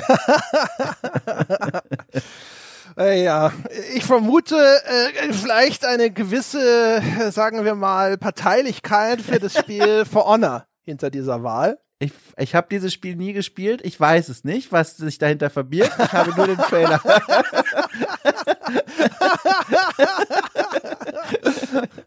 ja, also, äh. also während ich deine anderen Auswahlen relativ gut nachvollziehen kann, der vorne Trailer ist ehrlich gesagt ein ziemlicher, naja, Trailer für mich. Findest du? Ja, finde ich. Also erstens, ich finde, der ist, er, er hat überhaupt keine Orientierung. Also ich, ich verstehe nicht, was das überhaupt mir darstellen soll. Da ist halt Gekloppe. Es ist halt hier zwei Minuten Gekloppe in diesem Trailer. Das, das also fängt ja schon an. Du hast ja auch schon gesagt, ja, die stehen da und müssen ein Burgtor verteidigen. Aber wenn du dann hinterher, wenn die Kamera auf der anderen Seite dieses Tores, die wirbelt ja dann so rum. Also Michael Bay würde sagen, die Kamera in diesem Trailer ist ihm zu hyperaktiv. Diese Kamera ist in einer Tour dabei, so rumzuschwenken. Oh, guck mal, hier bin ich. Die geht auch ständig in so eine seltsame Vogelperspektive, wo sie so, äh, ihr so schräg von oben auf dieses Schlachtfeld schaut, als wäre es ein Echtzeitstrategiespiel, was sie bewerben wollen. Hatte das mal so einen Command-Modus oder sowas? Nee, nee, nee, nee, nee, nee. War der mal geplant? Nie, gar nie, gar nie. nie. Ist super weird. Ich habe keine Ahnung, was die Kamera da ständig macht. Auf jeden Fall, wenn die da mal wieder so rumwirbelt, siehst du aber, auf der anderen Seite dieses Tores sind links und rechts aber auch Teile der Burg. Aber vor der Burg ist doch nicht links und rechts auch noch Burg. Das ist das vor der Burg. Da muss doch Feld sein. Was ist das? Wo bin da ich? Da wird ein, ein, ein Ausfall wird dort vollzogen äh, von rechts. Ja, ja. Das ist alles nur, wer ist jetzt wo, wer ist Angreifer, wer ist Verteidiger? Sind ja. die an dem gleichen Ort, an unterschiedlichen Stellen dieser Burg? Sind es unterschiedliche Zeitebenen? Wer springt wohin? Es sind offensichtlich unterschiedliche Zeitebenen, weil ja die Tageszeit auch wechselt bei diesen Überblendungen. Mhm. Die Überblendung finde ich größtentehs gut. Die erste finde ich, äh, äh, da ist mir das, das ist mir von der Orientierung her blöd. Aber ab dem Moment, wo im Tritt umgeschaltet wird zwischen zwei Figuren, da machen sie es, finde ich, ziemlich gut. Da haben sie es echt gut gemacht. Das ist auch ohne irgendeinen Schnickschnack, da ist kein Überblendeffekt oder sonst irgendwas, da ja. ist halt einfach nur ein Frame ist in der einen Szene, bupp, nächste Szene. Das finde ich tatsächlich gut. Das finde ich gut. Und was sie auch an sich, glaube ich, und ich glaube, deswegen wirbelt die Kamera so blöd rum. Was sie machen ist, sie nehmen diese Continuous Shot Ästhetik, die eh ja hip war seit spätestens Birdman. Mhm. Und wir, also Spiele-Trailer oder auch Spiele insgesamt orientieren sich ja irre viel am Film. Ne? Und seitdem die gesehen haben, es gibt diese Continuous Shot Geschichte, ne? wie Birdman oder 1917 oder und solche Geschichten, das finden sie ganz toll. Und ach, das passt ja zu unseren Computerspielen sowieso. Und deswegen übernehmen wir das in einer Tour. Sei es, dass so ein God of War das für seine ganzen Cutscenes sogar noch mit übernommen hat und sei es eben, dass es in Trailer eingebaut wird. Und hier ist es wie ein Continuous Shot, der aber in drei Zeitebenen hin und her springt. Und das ist an sich eine coole Idee. Genial. Ja, es ist genial. Und äh, die Unübersichtlichkeit, die kann sich tatsächlich erklärt werden aus der Vision, der künstlerischen Vision, die hinter dem Spiel steht. Denn wenn man, wie wir alle wahrscheinlich den GDC-Talk von Jason Vandenberg gesehen hat, der in einem Postmortem davon erzählt, wie er For Honor zehn Jahre lang, so will es der Mythos, verschiedenen Publishern gepitcht hat, dann hat er erzählt, ursprünglich hatte er große Probleme, seine Idee für For Honor zu artikulieren. Deswegen wurden die Pitches laut seiner Erzählung immer abgelehnt, bis er dann eines Nachts den genialen Einfall hatte, wie er die Essenz von seiner Idee für For Honor in einen Satz bringen kann, beziehungsweise vielmehr in ein Bild. Und dann hat er bei diesem GDC-Talk gesagt, ab da hat er dann einfach nur das Bild eines Soldaten gezeigt, inmitten eines Schlachtfeldes. Es war lustigerweise ein Screenshot von einem Total War Spiel und hat dann den, seinen Leuten gesagt, denen das Spiel pitcht, liebe Menschen, seine Geschichte, und dann deutet er mit seinem Spazierstock, äh, der in Sicherheit, in Wahrheit wahrscheinlich auch ein Schwert ist, deutet er auf diesen einen Soldaten inmitten des großen mittelalterlichen Schlachtfelds und er sagte, seine Geschichte will ich erzählen. Und das ist die Geschichte von For Honor. Und deswegen erzählt die, der Trailer von For Honor auch die Geschichte von diesen einzelnen Kriegern auf dem Schlachtfeld. Und wir alle wissen, weil wir alle im 12. Jahrhundert geboren worden sind, so ein mittelalterliches Schlachtfeld ist furchtbar unübersichtlich. Und das versucht der Trailer genialerweise durch diese unübersichtlichen Kameraperspektiven einzufangen. Und, um, und damit wir nicht völlig trotzdem verloren sind als Zuschauer, als Zuschauerin, gibt's immer mal wieder den Zoom raus in die Vogelperspektive. Ah, hier ist sie also, die Orientierung. Das ist also Schlachtfeld. Vielen Dank. Jetzt sind wir wieder bereit, reinzutauchen, wie ein mittelalterliches U-Boot in die Schlacht selbst. Und das ist ja eigentlich ein Wechsel von raus und rein und raus und rein. Ich habe es nirgendwann äh, so formvollend gesehen wie hier. Ich glaube ja, der hat halt auch an den Typen, der den Trailer gemacht hat, diesen Total War Screenshot gezeigt und hat sich gedacht, alles klar, Echtzeitstrategie. Sehr gut. Ich zoome ja. ab und zu raus, damit die Leute wissen, was das für ein Ding wird. und es hat, es hat halt das gleiche Problem, das ich schon bei Assassin's Creed hatte. Die, die Bewegungen sind mir physikalisch entsetzlich. Das ist auch schon wieder beschleunigt, die bewegen sich zu schnell. Da ist keine richtig gute Physis für mich spürbar. Das ist alles zu schnell. Das ist alles wie die Vorspultaste gedrückt halten in dem Ding. Mhm. Es ist schade, weil das Spiel selber es ja sogar hinterher besser gemacht hat. Ja, also da stimme ich dazu. Es gibt ein paar, also Kampfszenen, vor allem wenn zwei gegeneinander kämpfen, das sieht ein bisschen arg schnell aus. Dann aber in diesem totalen, es lohnt sich, diesen Trailer mehrere Male anzusehen. Da sieht man auch schöne Momente, wo man merkt, ach guck mal, das fühlt sich sehr authentisch an, wenn da jemand mit seiner Keule gegen ein Schild schlägt und dann federt der richtig mit dem Schild zurück und das Schild wird ihm fast aus der Hand geschlagen. Da spürt man Gewicht, da spürt man das Holz. Das ist eigentlich kaum noch ein Trailer, das ist eine Experience. Ja. Und es endet im Grunde genommen halt schon mit so einem typischen Ubisoft-Shot, ne? Ja, der, das Ende ist scheiße. Das Ende von dem Trailer, ich breche jedes Mal ab. Das zeigt dann in so einem, in so einer Heldenpose die drei Fraktionen, Vertreter, Avengers Assemble. ja, aber das ist noch gar nicht das größte Problem. Also das ist schon schwierig, weil der ganze Trailer davor hat so ein Tempo und so spannende Kameraeinstellungen und dann kommt sowas und dann endet der Trailer damit, dass unsere Heldengruppe von den drei Fraktionen im Bildvordergrund stehen, die Kamera wieder von unten zeigt auf die hoch, als würde man die anschauen wie Teenies auf einem Konzert, die die die Boyband und dann hört man ein Geschrei und sieht, weil die Kamera wieder nach oben geht, oh, im Bildhintergrund kommen wieder Bösewichte an und dann stürmen alle schreiend aufeinander zu. Und das ist so, also ein nicht würdiger Abschluss dieses eigentlich fantastischen Trailers. Ja, und vor allem ist halt so ein klassischer Hero-Shot. Sie sind halt auch ja. richtig schön arrangiert, ne? So, so, vier, vier Leute so gestaffelt in Reihe, so ein bisschen. Man, man hört so richtig im Hintergrund jemand rufen, die Kleinen nach hinten, ne? Ist halt natürlich auch wieder eine ganz schön geniale Parallele zum Multiplayer-Modus, weil das sind ja auch die vier Klassen, die hier jeweils gezeigt werden. Dann kann man sich schon als Zuschauer dann denken, ah, wen möchte ich wohl spielen? Also, Wahnsinn. Ja, ich habe, glaube ich, glaube, glaub, die Kleinen gehen auch nach vorne und ihn nach hinten. ja, okay.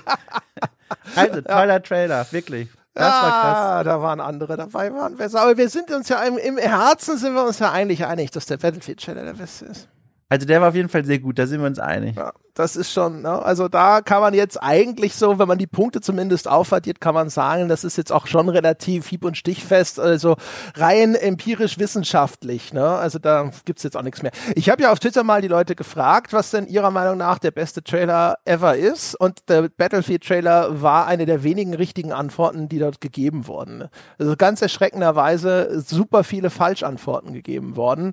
Sowas wie äh, irgend so 5 Minuten Kojima-Trailer, wo ich mir denke, so, ja, natürlich, ja, genauso selbstherrlich, ja, und überbordend wie die Spiele auch, ja. Natürlich ist jetzt, ist der um 50 Prozent zu lang. Was sollte Kojima auch sonst machen? Äh, oder auch sehr häufig genannt der Zelda-Trailer, der mir auch zu lang ist, der auch übergeht ja. in, das, in das Faltblatt. Und das haben wir auch noch und das haben wir und das gibt's und das und das und das das ist leider, finde ich immer zumindest äh, ne, ein großer Fehler. Die Trailer, die nicht wissen, dass äh, man eben rausstreichen ja. muss. Ja, ja. Ja, also, äh, mein Platz 1 steht damit fest. Ich äh, würde vorschlagen, du stellst deinen Platz 1 vor. Ich renne mal ganz kurz zur sanitären Einrichtung. Das nehme ich aber nicht als Kommentar, als Subkommentar auf die Qualität deiner, deines Platz 1. aber mein Platz 1 ist ja schon klar. Wir haben ja schon über Battlefield 1 gesprochen. Ich werde jetzt mal, ich habe noch so einen Ersatz-Stellvertreter äh, Platz 1, den ich genannt habe. Bester Trailer mit Ingame-Assets sozusagen, weil das allermeiste mhm. greift ja gar nicht auf tatsächliche Spiel Grafik zumindest zurück. Und während du also jetzt hier dich irgendwo erleichtern gehst, kann ich das nochmal vortragen. Es geht um Sehr Modern gut. Warfare 3 und Modern Warfare 3 hat einen ganzen Sack voller Trailer bekommen und es ist der Modern Warfare 3 Redemption Trailer, über den ich jetzt nochmal sage ich mal, eher so ein bisschen ehrenhalber referieren würde. Das ist nicht wirklich jetzt ein Platz eins, aber unter den Trailern, die ich gesehen habe, die nicht extra super coole CGI gerendert haben, fand ich das schon mit am besten. Er ist auch einem klassischen Filmtrailer am nächsten, weil dort tatsächlich so ein bisschen erzählt wird, wir haben ein Voice-Over, diesmal offensichtlich vom irren Bösewicht, der irgendwo erzählt, ah, ihr habt gedacht, ich bin verrückt, aber das war alles mein Plan, der jetzt hier kulminiert in einem Angriff auf. Ich weiß es gar nicht, was da angegriffen wird. Washington, New York, irgendeine amerikanische Großstadt. Es ist offensichtlich jetzt hier so dritter Weltkrieg ausgebrochen. Und der hat halt einfach sehr viele, sehr coole Szenen, aber das sind Szenen, die sind aus dem Spiel. Das sind Cutscenes, die sind in-Engine gerendert zumindest. Das sieht man denen auch deutlich an, dass das nicht irgendein hochtrabendes Ding ist, wo ein CGI-Studio sechs Monate lang den Computer hat laufen lassen, bis endlich diese Szene fertig war. Er hat obwohl er sehr alt ist, auch etwa ein, ein Element, das sehr populär ist bei Game-Trailern, nämlich diese sehr kurzen, übergeblendeten Schwarzblenden, dieses, das so ein bisschen aussieht, als würde man blinzeln, ne? Augen zu, Augen auf, Augen zu, Augen auf. Das macht der Battlefield-Trailer, das machen tausende von Trailern, um irgendwo zwischen ihren Szenen zu wechseln. Und äh, das hat er garantiert nicht erfunden. Er ist aber einer der frühesten gut gemachten Trailer, die ich gefunden habe, wo ich das auch wieder gesehen habe. Ähm, finde überhaupt so, diese ganze Aufmachung ist eher die von so einem Action-Thriller. Es ist nicht so sehr auf Krieg gebürstet, obwohl das natürlich alles ne, Soldaten sind und explodieren und sonst irgendwas, aber es, es erzählt wie irgendwo so eine halbe James Bond-Geschichte Ähm, es gibt eine ganze Reihe von echt gut gemachten Kameraeinstellungen, die dafür sorgen, dass das eigentlich immer noch ziemlich cool aussieht, obwohl das Ding so alt ist und die Grafik ist nach heutigen Maßstäben eigentlich altbacken. Aber da gibt es diese Szene, da rennt ein Soldat und springt von einem Dach, das explodiert, an ein Seil, das dort hängt, weil da eine Seilwinde irgendwo montiert ist. Und dann schaltet die Kamera auch wieder um in so eine ganz starke Unterperspektive, während er an dieses Seil springt, um so ein bisschen einerseits die Höhe einzufangen, fangen und damit die Gefahr, in die er sich da trotzdem begibt, im Hintergrund die Explosion und da ist da ein, auch nochmal, aber oben im Bild ein riesiger Kampfhubschrauber. Deswegen die Kamera von unten und nicht von oben, wie man es normal machen würde, um so dieses Schwindelgefühl besser rüberzubringen. Und da ist einfach die ganze Bildkomposition und auch die Animation und sowas, also für ein Spiel aus der Zeit ist alles ziemlich gut gemacht. Es hat einen guten Takt der Trailer. Also bei exakt einer Minute ist sein Build-up mit diesen Story-Fetzen abgeschlossen, etabliert. Es gibt hier einen irren Bösewicht, der weltweit Anschläge auslöst und dann wird das Tempo hochgedreht. Die Action geht nochmal richtig los. Es gibt so eine richtige Action-Montage mit relativ vielen Szenen, die eine, eine wirklich also ich sag mal, die sind halt immer noch so kinetisch mitreißend, obwohl das inzwischen in mieser Grafik passiert, ja. Äh, also auch da wieder sehr schön, einfach schön orangierte Bilder. Der Soldat, der auf die Knie sinkt, während im Hintergrund in einer Straßenschlucht in den USA eine von diesen A-10 Warthogs vorbeirast oder äh, solche Geschichten. Äh, das ist halt einfach cooles Bildarrangement. Das greift aber, glaube ich, sehr stark einfach auf die ganzen Cutscenes im Spiel zurück. Das ist nur hier für den Trailer zusammen arrangiert, aber diese ganzen Bildkompositionen, die gehen natürlich auf das Cinematics-Team zurück und nicht auf den Menschen, der diesen Trailer gemacht hat. Und sie mochten ihre Trittanimationen etwas zu gerne. Ey. Ich glaube, die Szene, wie der eine Typ da in so eine, so eine Kistenstabe getreten wird, ist mindestens zweimal da drin zu sehen. Ich finde an dem Trailer so beeindruckend, wenn man ihn vor allem im Kontext seiner Zeit äh, betrachtet, der zitiert ganz deutlich, finde ich, so Action-Kino-Filmsprache, was den Trailer angeht, was es aber hier was zu Besonderem macht, denn die Szenen sind ja überwiegend wirklich Gameplay beziehungsweise Cutscene-Trailer, aber aus der, aus dem Spiel heraus.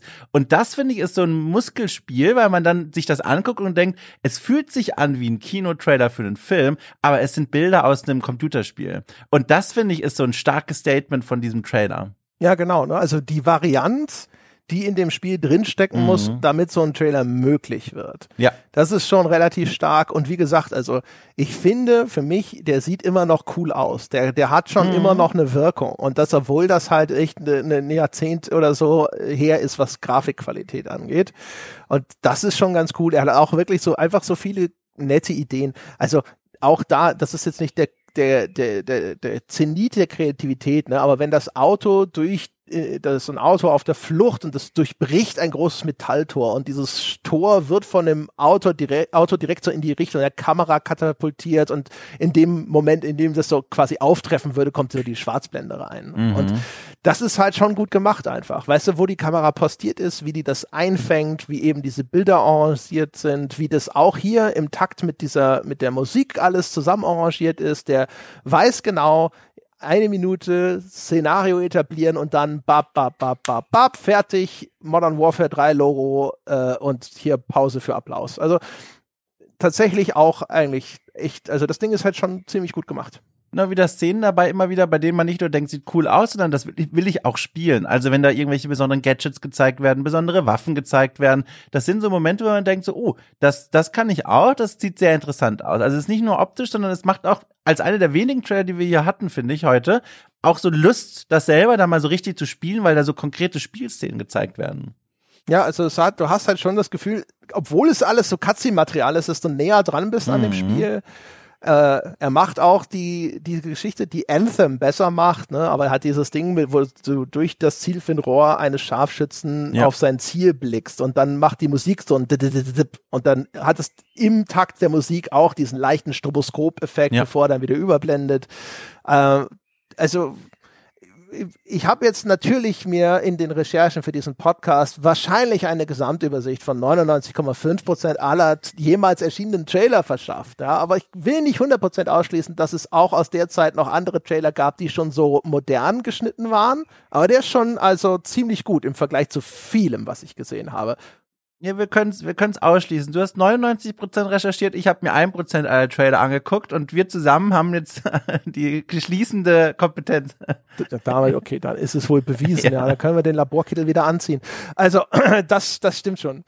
Wir können zum, zum Schluss ja vielleicht einfach noch, weiß nicht, hast du noch irgendwelche Erwähnungen ehrenhalber oder äh, sind dir irgendwelche Kuriositäten begegnet? Vielleicht auch, weil sie dir dein liebender Mitpodcaster über Twitter geschickt hat? Na, also ich kann dir eine Sache noch sagen, worauf ich mich freue. Das wird dich jetzt wieder nerven, weil das ist ein Spiel, das erscheint noch, aber der Trailer ist natürlich schon erschienen und zwar 2019 im Rahmen der Game Awards. Der Reveal-Trailer für Hellblade 2. Äh, ein Wahnsinnstrailer aus der Kategorie erzählt eine kleine Geschichte. Wir sehen Senua, die Protagonistin des ersten Teils, die keltische Kriegerin, wir erinnern uns alle, ähm, die eine Gruppe von Kriegern führt in eine Höhle äh, und dort ähm, eine Art äh, Hinterhalt legt für ein Monster, das sich auch in diese Höhle hineinschleppt. Und das Besondere an diesem Trailer ist, der hat einen Twist. Und das ist immer interessant, äh, wenn solche Geschichten, äh, wenn solche Trailer nicht nur Geschichten erzählen, sondern innerhalb dieser wenigen Minuten auch noch eine, einen kleinen Twist anbieten, nämlich dieses Monster stellt sich heraus, scheint äh, nicht nur unser fast Opfer geworden zu sein, sondern auch Opfer seines eigenen Schicksals. Dieses Wesen äh, verfolgt ein Schicksal, dem wir uns annehmen können im Laufe des Spiels.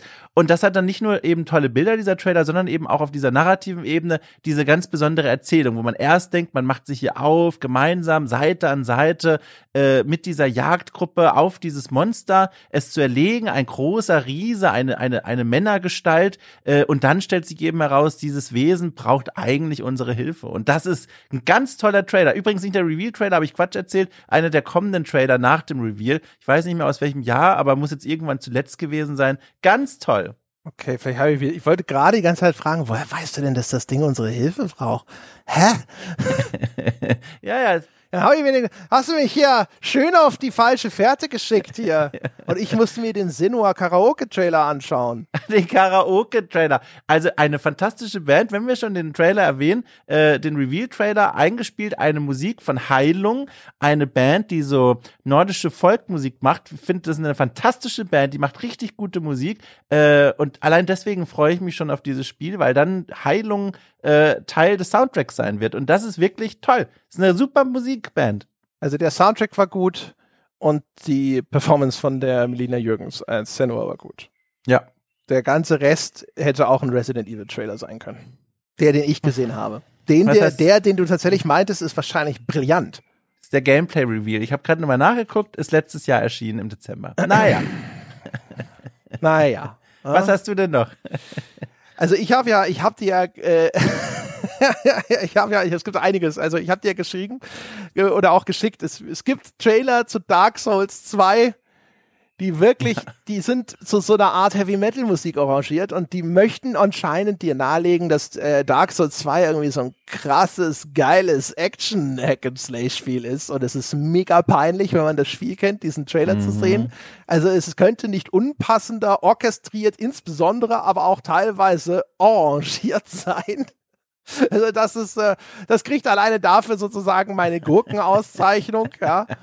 Und aber natürlich auch noch, es äh, gibt äh, dieses, diesen wunderbaren Clip aus Need for Speed Underground 2, wo ich Na. leider im Nachgang feststellen musste, das ist gar nicht mal ein Trailer, sondern es war anscheinend das Intro-Movie, wo du erst denkst du, es ist der typische Trailer, es sind Autos in einem Straßenrennen, eine junge Frau mit einer Startflagge startet das Rennen und dann fahren diese Autos los und du dann stellst doch mal fest, es sind quasi winzige Miniaturen dieser Autos fahren über den Körper dieser jungen Frau am Hosenbein hinauf bis zwischen die Brüste. Und das ist äh, bestimmt nicht das Peinlichste, was existiert, aber das Peinlichste, was ich bei den Recherchen zu diesem Podcast gesehen habe. So, so 90s Softporno, ey. Also. also vor allem die Idee, weißt du, man stellt sich so das Pitch-Meeting vor, wo ja. einer da sitzt, ja, und so, und dann fahren die, ja, am Körper von der Alten hoch und oben über die Brüste, Alter, ist es nicht krass? Und alle so, yeah, Mann, let's do this. Need for Speed Underground 2, oh yeah. und dann sind sie alle gemeinsam in irgendeine Koksbar gegangen. Ja, also ich habe gestaunt, als ich den in meinem Nachrichteneingang gesehen habe. Das ist fantastisch. Das ist wie diese, diese alten äh, äh, Werbeclips aus den 50ern, weißt du, ja. so mit Frauenglück und so. da musste ich immer sofort dran denken. Oder so die alte Kaffeewerbung, weißt du, wenn, wenn Mutti die Krönung nicht gekauft hat und alle sitzen enttäuscht am Tisch und die Hausfrau merkt, der Moment ihrer Schande ist gekommen. Sie hat einen schlimmen, schlimmen Fehler gemacht. Alle haben Krönung erwartet und sie hat eine billige Marke gekauft. Ja, und dann dann endlich der Umschnitt, ja, die Erlösung. Sie hat es, später hat sie ihre Lektion gelernt und beim nächsten Besuch ist der gute Kaffee von Jakobs da und auf einmal ist die ganze Familie glücklich und ihre Ehre wurde reingewaschen. Du, hab dazu nichts mehr zu sagen. Ja, sehr schön. Dann äh, hätte ich gesagt, sind wir damit ans Ende gekommen. Ja, das war intensiver als gedacht. Es ist gar nicht so einfach, einen Trailer nachzuerzählen, stellt sich heraus. Ja, ne, das ist ganz verrückt, ne? Aber Podcast ist ja ein visuell trotzdem sehr starkes Medium, zumindest wenn wir ganz vor dem stark. Mikrofon sitzen. Ja. Äh, das bildhafte Erzählen äh, beherrscht nicht jeder, aber manche dafür ganz besonders gut. Das ist auch so eine genetische Sache. Ich will damit gar nicht protzen. Und äh, jetzt äh, sind alle da draußen ein bisschen schlauer. Wenn das nächste Mal jemand euch fragt, zum Beispiel auf Twitter, was denn der beste Spieletrailer aller Zeiten sei, dann äh, müsst ihr nicht mehr hier rummeandern. Ja, dann könnt ihr zip-zap einfach die Antwort geben, denn jetzt wisst ihr es ja. Boah, Anna. Battlefield One.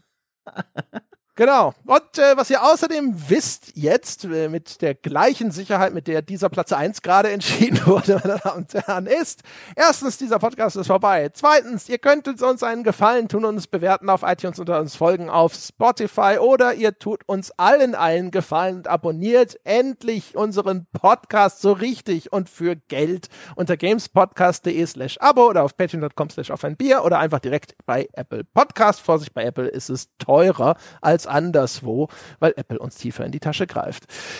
Und äh, das wäre ganz fantastisch, wenn ihr euch jetzt, ja, jetzt in dieser Sekunde den Ruck geben könntet, als wär's der Battlefield One Trailer, der im Hintergrund wummert und euch sagt, mhm. ja, ich muss meine Pflicht tun für den Podcast sozusagen.